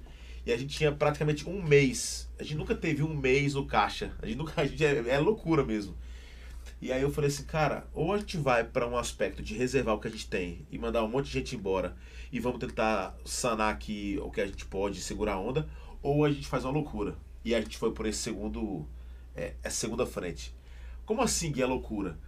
A gente literalmente, cara, abriu mão do nosso caixa inteiro, porque Deus colocou no nosso coração que tudo aquilo que a gente tinha falado cinco anos, desde quando a gente começou a cultura nossa, até chegar no momento mais crítico, que foi a pandemia, a gente sempre disse que a gente queria ser travessia, que a gente queria fazer tudo para glória de Jesus, que a gente pode passar por tribulação, mas a gente tem que ter bom ânimo, gente, todo mundo aqui pregou sobre isso. Mas e agora? Chegou a hora que a gente apertou. E aí, cara, isso foi, isso foi um, um momento assim histórico para nós, porque a decisão de abrir mão, que seria a decisão de Jesus, a gente percebeu mais do que nunca que a igreja vai muito além. Por isso que a gente não tem crise nenhuma. A gente sofre. Mas, meu amigo, o cara pensar que só pode ter culto hoje dentro da, da igreja, isso é loucura, cara. A gente se reúne em nome de Jesus, a gente não se reúne em nome do templo. Então, cada igreja pode ser sim um lugar de adoração, um ambiente é, de culto, de palavra, de teologia. Porque para nós é muito mais do que o espaço. O espaço é massa, pode te pregar para a câmera é muito ruim. E aí, então, a gente tenta falar assim, irmãos, nós vamos abrir mão de tudo. E abrir mão de tudo, não é abrir mão do nosso caixa. Eu liguei para os donos do galpão e falei, olha, nós vamos entregar o galpão. E o cara, não, não, não, vamos fazer o seguinte, vamos fazer aqui. Eu liguei para o dono do portal e falei, olha, nós vamos entregar o portal. E foi uma decisão muito difícil, porque era assim, agora vai ter que dar certo. Ou ia dar certo todo jeito. Por quê? A igreja não ia acabar se os prédios fechassem. E aqui fica muito claro, muito evidente, a gente voltando um pouco sobre a nossa cultura de fazer a coisa acontecer, porque a gente abriu mão de tudo, cara, e a gente nunca foi tão abençoado. Cada um individualmente, por perceber que a gente tem controle de nada, e dois, financeiramente, Deus sustentou a gente, cara. É assim, passaram 132 mil cestas básicas dentro da nossa igreja. Era caminhões do exército chegando e saindo. E outra, Muitas igrejas, inclusive, criticavam a gente. Eu encontrei com algumas, vinham buscar a cesta básica na ponte. A igreja que é de menino, que os pastores são brincalhões, tatuagem, calça rasgada, e que os caras não são sérios, a igreja que dá cultura, não sei o que, não sei o que. E foi muito lindo. Não assim, tá vendo? A gente agora, agora querem buscar sabor de mel nossa vitória. Não é isso. Mas a gente percebeu o quanto Deus estava cuidando de nós e moldando uma cultura para a gente compreender o que a gente professava. Quem cuida da igreja de Jesus é ele, cara. Nós vamos passar por, pela primeira onda, como a gente passou, e nós vamos passar pela segunda onda. Agora, como o Digo falou, a razão pela qual nós estamos aqui, talvez, foi porque nós somos tão espremidos. Eu falei para os caras, nós precisamos encontrar alegria em fazer algo. E eu acho que nesse tempo de pandemia, mais do que nunca, é um tempo de oportunidade para todos vocês que estão questionando o que fazer. Encontre algo que você pode glorificar a Deus e que você tenha prazer, que você goste de fazer. E terminando, já só. A gente falou que ia estar nesse aspecto, mas o Alves levantou essa bola. É, e que isso fique bem claro, porque essa visão toda nossa como igreja. Nós estamos tranquilos com relação ao cuidar de Deus com a nossa igreja. Se a gente perder algo ou a conta não fechar, nós estamos tranquilos porque Deus cuida de nós. Dois, eu tenho falado sobre isso. Expressar amor, às vezes, na briga de casal. A minha esposa pode estar errada, mas tem hora que eu expresso amor para minha esposa dando um passo para trás. E tem hora que expressar amor para minha esposa é dando um passo para frente. E nós entendemos que nós temos duas frentes como igreja. A primeira, prim, acima de tudo, o nosso papel como igreja é glorificar, é, é a proclamação do evangelho. Dentro dessa proclamação e de falar de Jesus, aqui nós temos dois modelos. Um modelo que é a responsabilidade, sim, cívica, é, social que a igreja tem diante da sociedade. Cara, como é que tudo tá fechado, Samuca? E aí agora o shopping tá fechado tudo e eu vou chegar na sexta-feira e falar assim: "E aí, pessoal, tudo bem? Olha, tá tudo fechado, mas domingo 10, 5 e 7 a gente tem nossos cultos". Cara, isso é uma falta de sensibilidade, por isso que nós não vamos brigar. Inclusive, nesse momento, é a hora da gente externar amor dando um passo para trás. Porque a gente sabe o quanto a igreja ela tem esse papel profético. As pessoas irão buscar a igreja depois da pandemia ou com muita raiva, ou assim, como lugar assim, esse povo representou um pouco do que eu penso, mesmo acreditando agora que eles acreditam. Mas também tem outro braço, que fique bem claro, porque pode parecer que a gente é insensível para com os membros da ponte.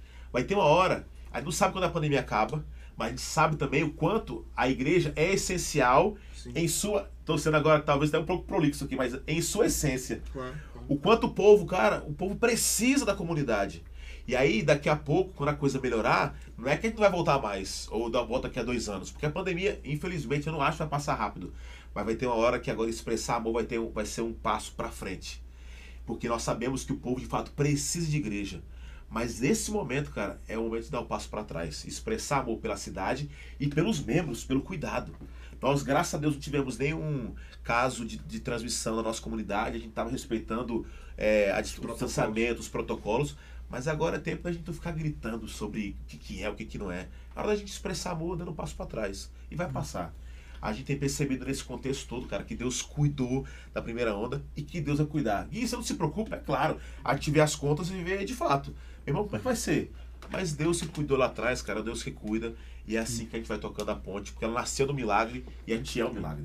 Amém. Amém. Amém, amém, amém. É, eu, eu, enquanto vocês falavam, eu lembrei do tema da gente, né? Que é tipo o começo da ponte.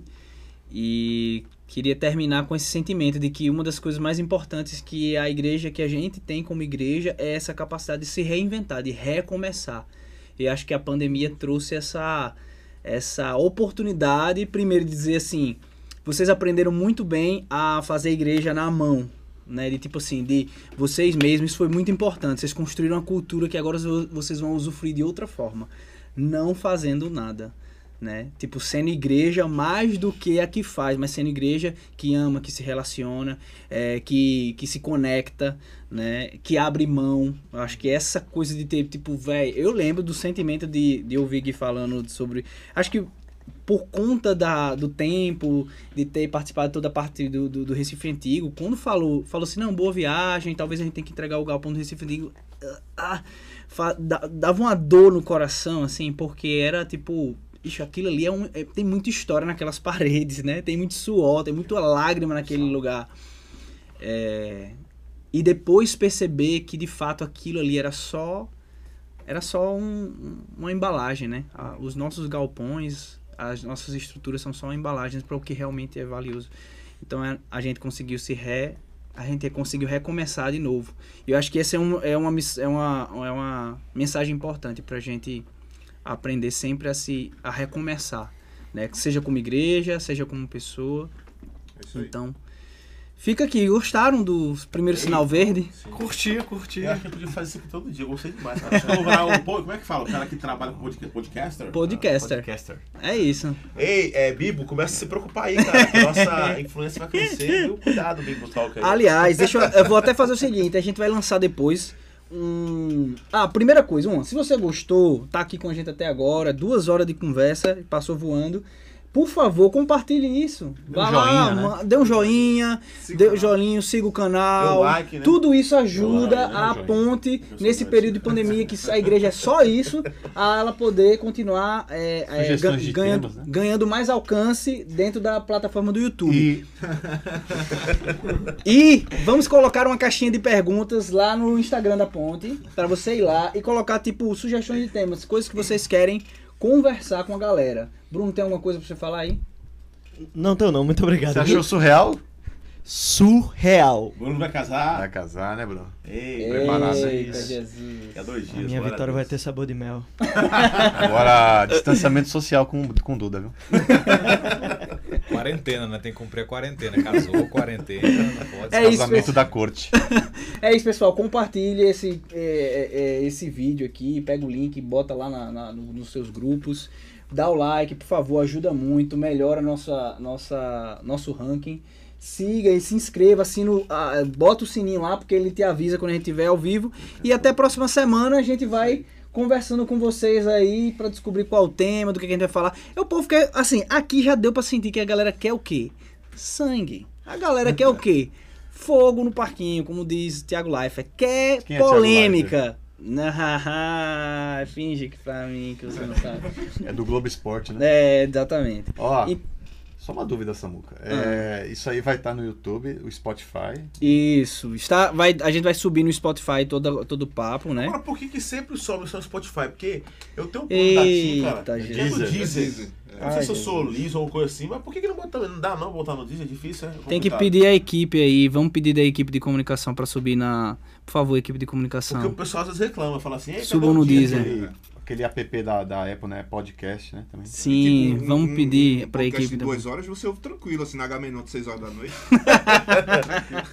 Saindo de Paulista pra Campinas, É, né? Dá pra ter tranquilo. dois Duas episódios. Tem uma coisa que a gente ainda não aprendeu é como acabar o podcast. então a verdade. gente fica aqui conversando, mas tem que acabar, Pode bicho. botar uma música, né? Somos Não, não, vamos acabar, vamos acabar, vamos acabar com o Gui cantando. cantando, pô. É, agora também eu lembrei com a música. Breaking the Acabar Habits. com. É, Break the Habits? É. Vamos lá. Atenção, o câmeras. refrão O refrão, refrão, refrão. Ei, é, Adriel podia fazer uma introdução com vocês agora, de, né? Aquela. Dá pra botar eco? Não dá pra colocar eco agora, mas no próximo Tá bom. vai ter eco aqui pra vocês cantarem. Então faz sabe, introdução. Adriel foi narrador de basquete na Ah. ESPN. Seu cara tem a voz aí. É, eu fa- fazia vários comerciais também. Um dia eu dou um tostão. Olha, essa voz é bonita, mas ele é estragado, viu? Casado também, então. É, casa- casado e tal. Estamos chegando no final do Sim, programa sim. agora, vou fazer a chamada aqui pra vocês, mas veja só, no próximo programa vai ter sorteio de prêmios aqui. Pra Isso. quem, Tá pra quem enviar o almoço pra gente, porque a gente tá morrendo de fome aqui. Se você quer ser um patrocinador nosso aqui, por favor, a gente poderia estar conversando aqui almoçando. Se você tem uma, né? Deixa a marquinha aqui. Um açaí, né? Uma marquinha Nossa, aqui do, do açaí. Até do, agora do, quem do sanduíche. patrocinou foi a ponte mesmo. Alô, Jadson. Nós Alô, litros de Jadson. café.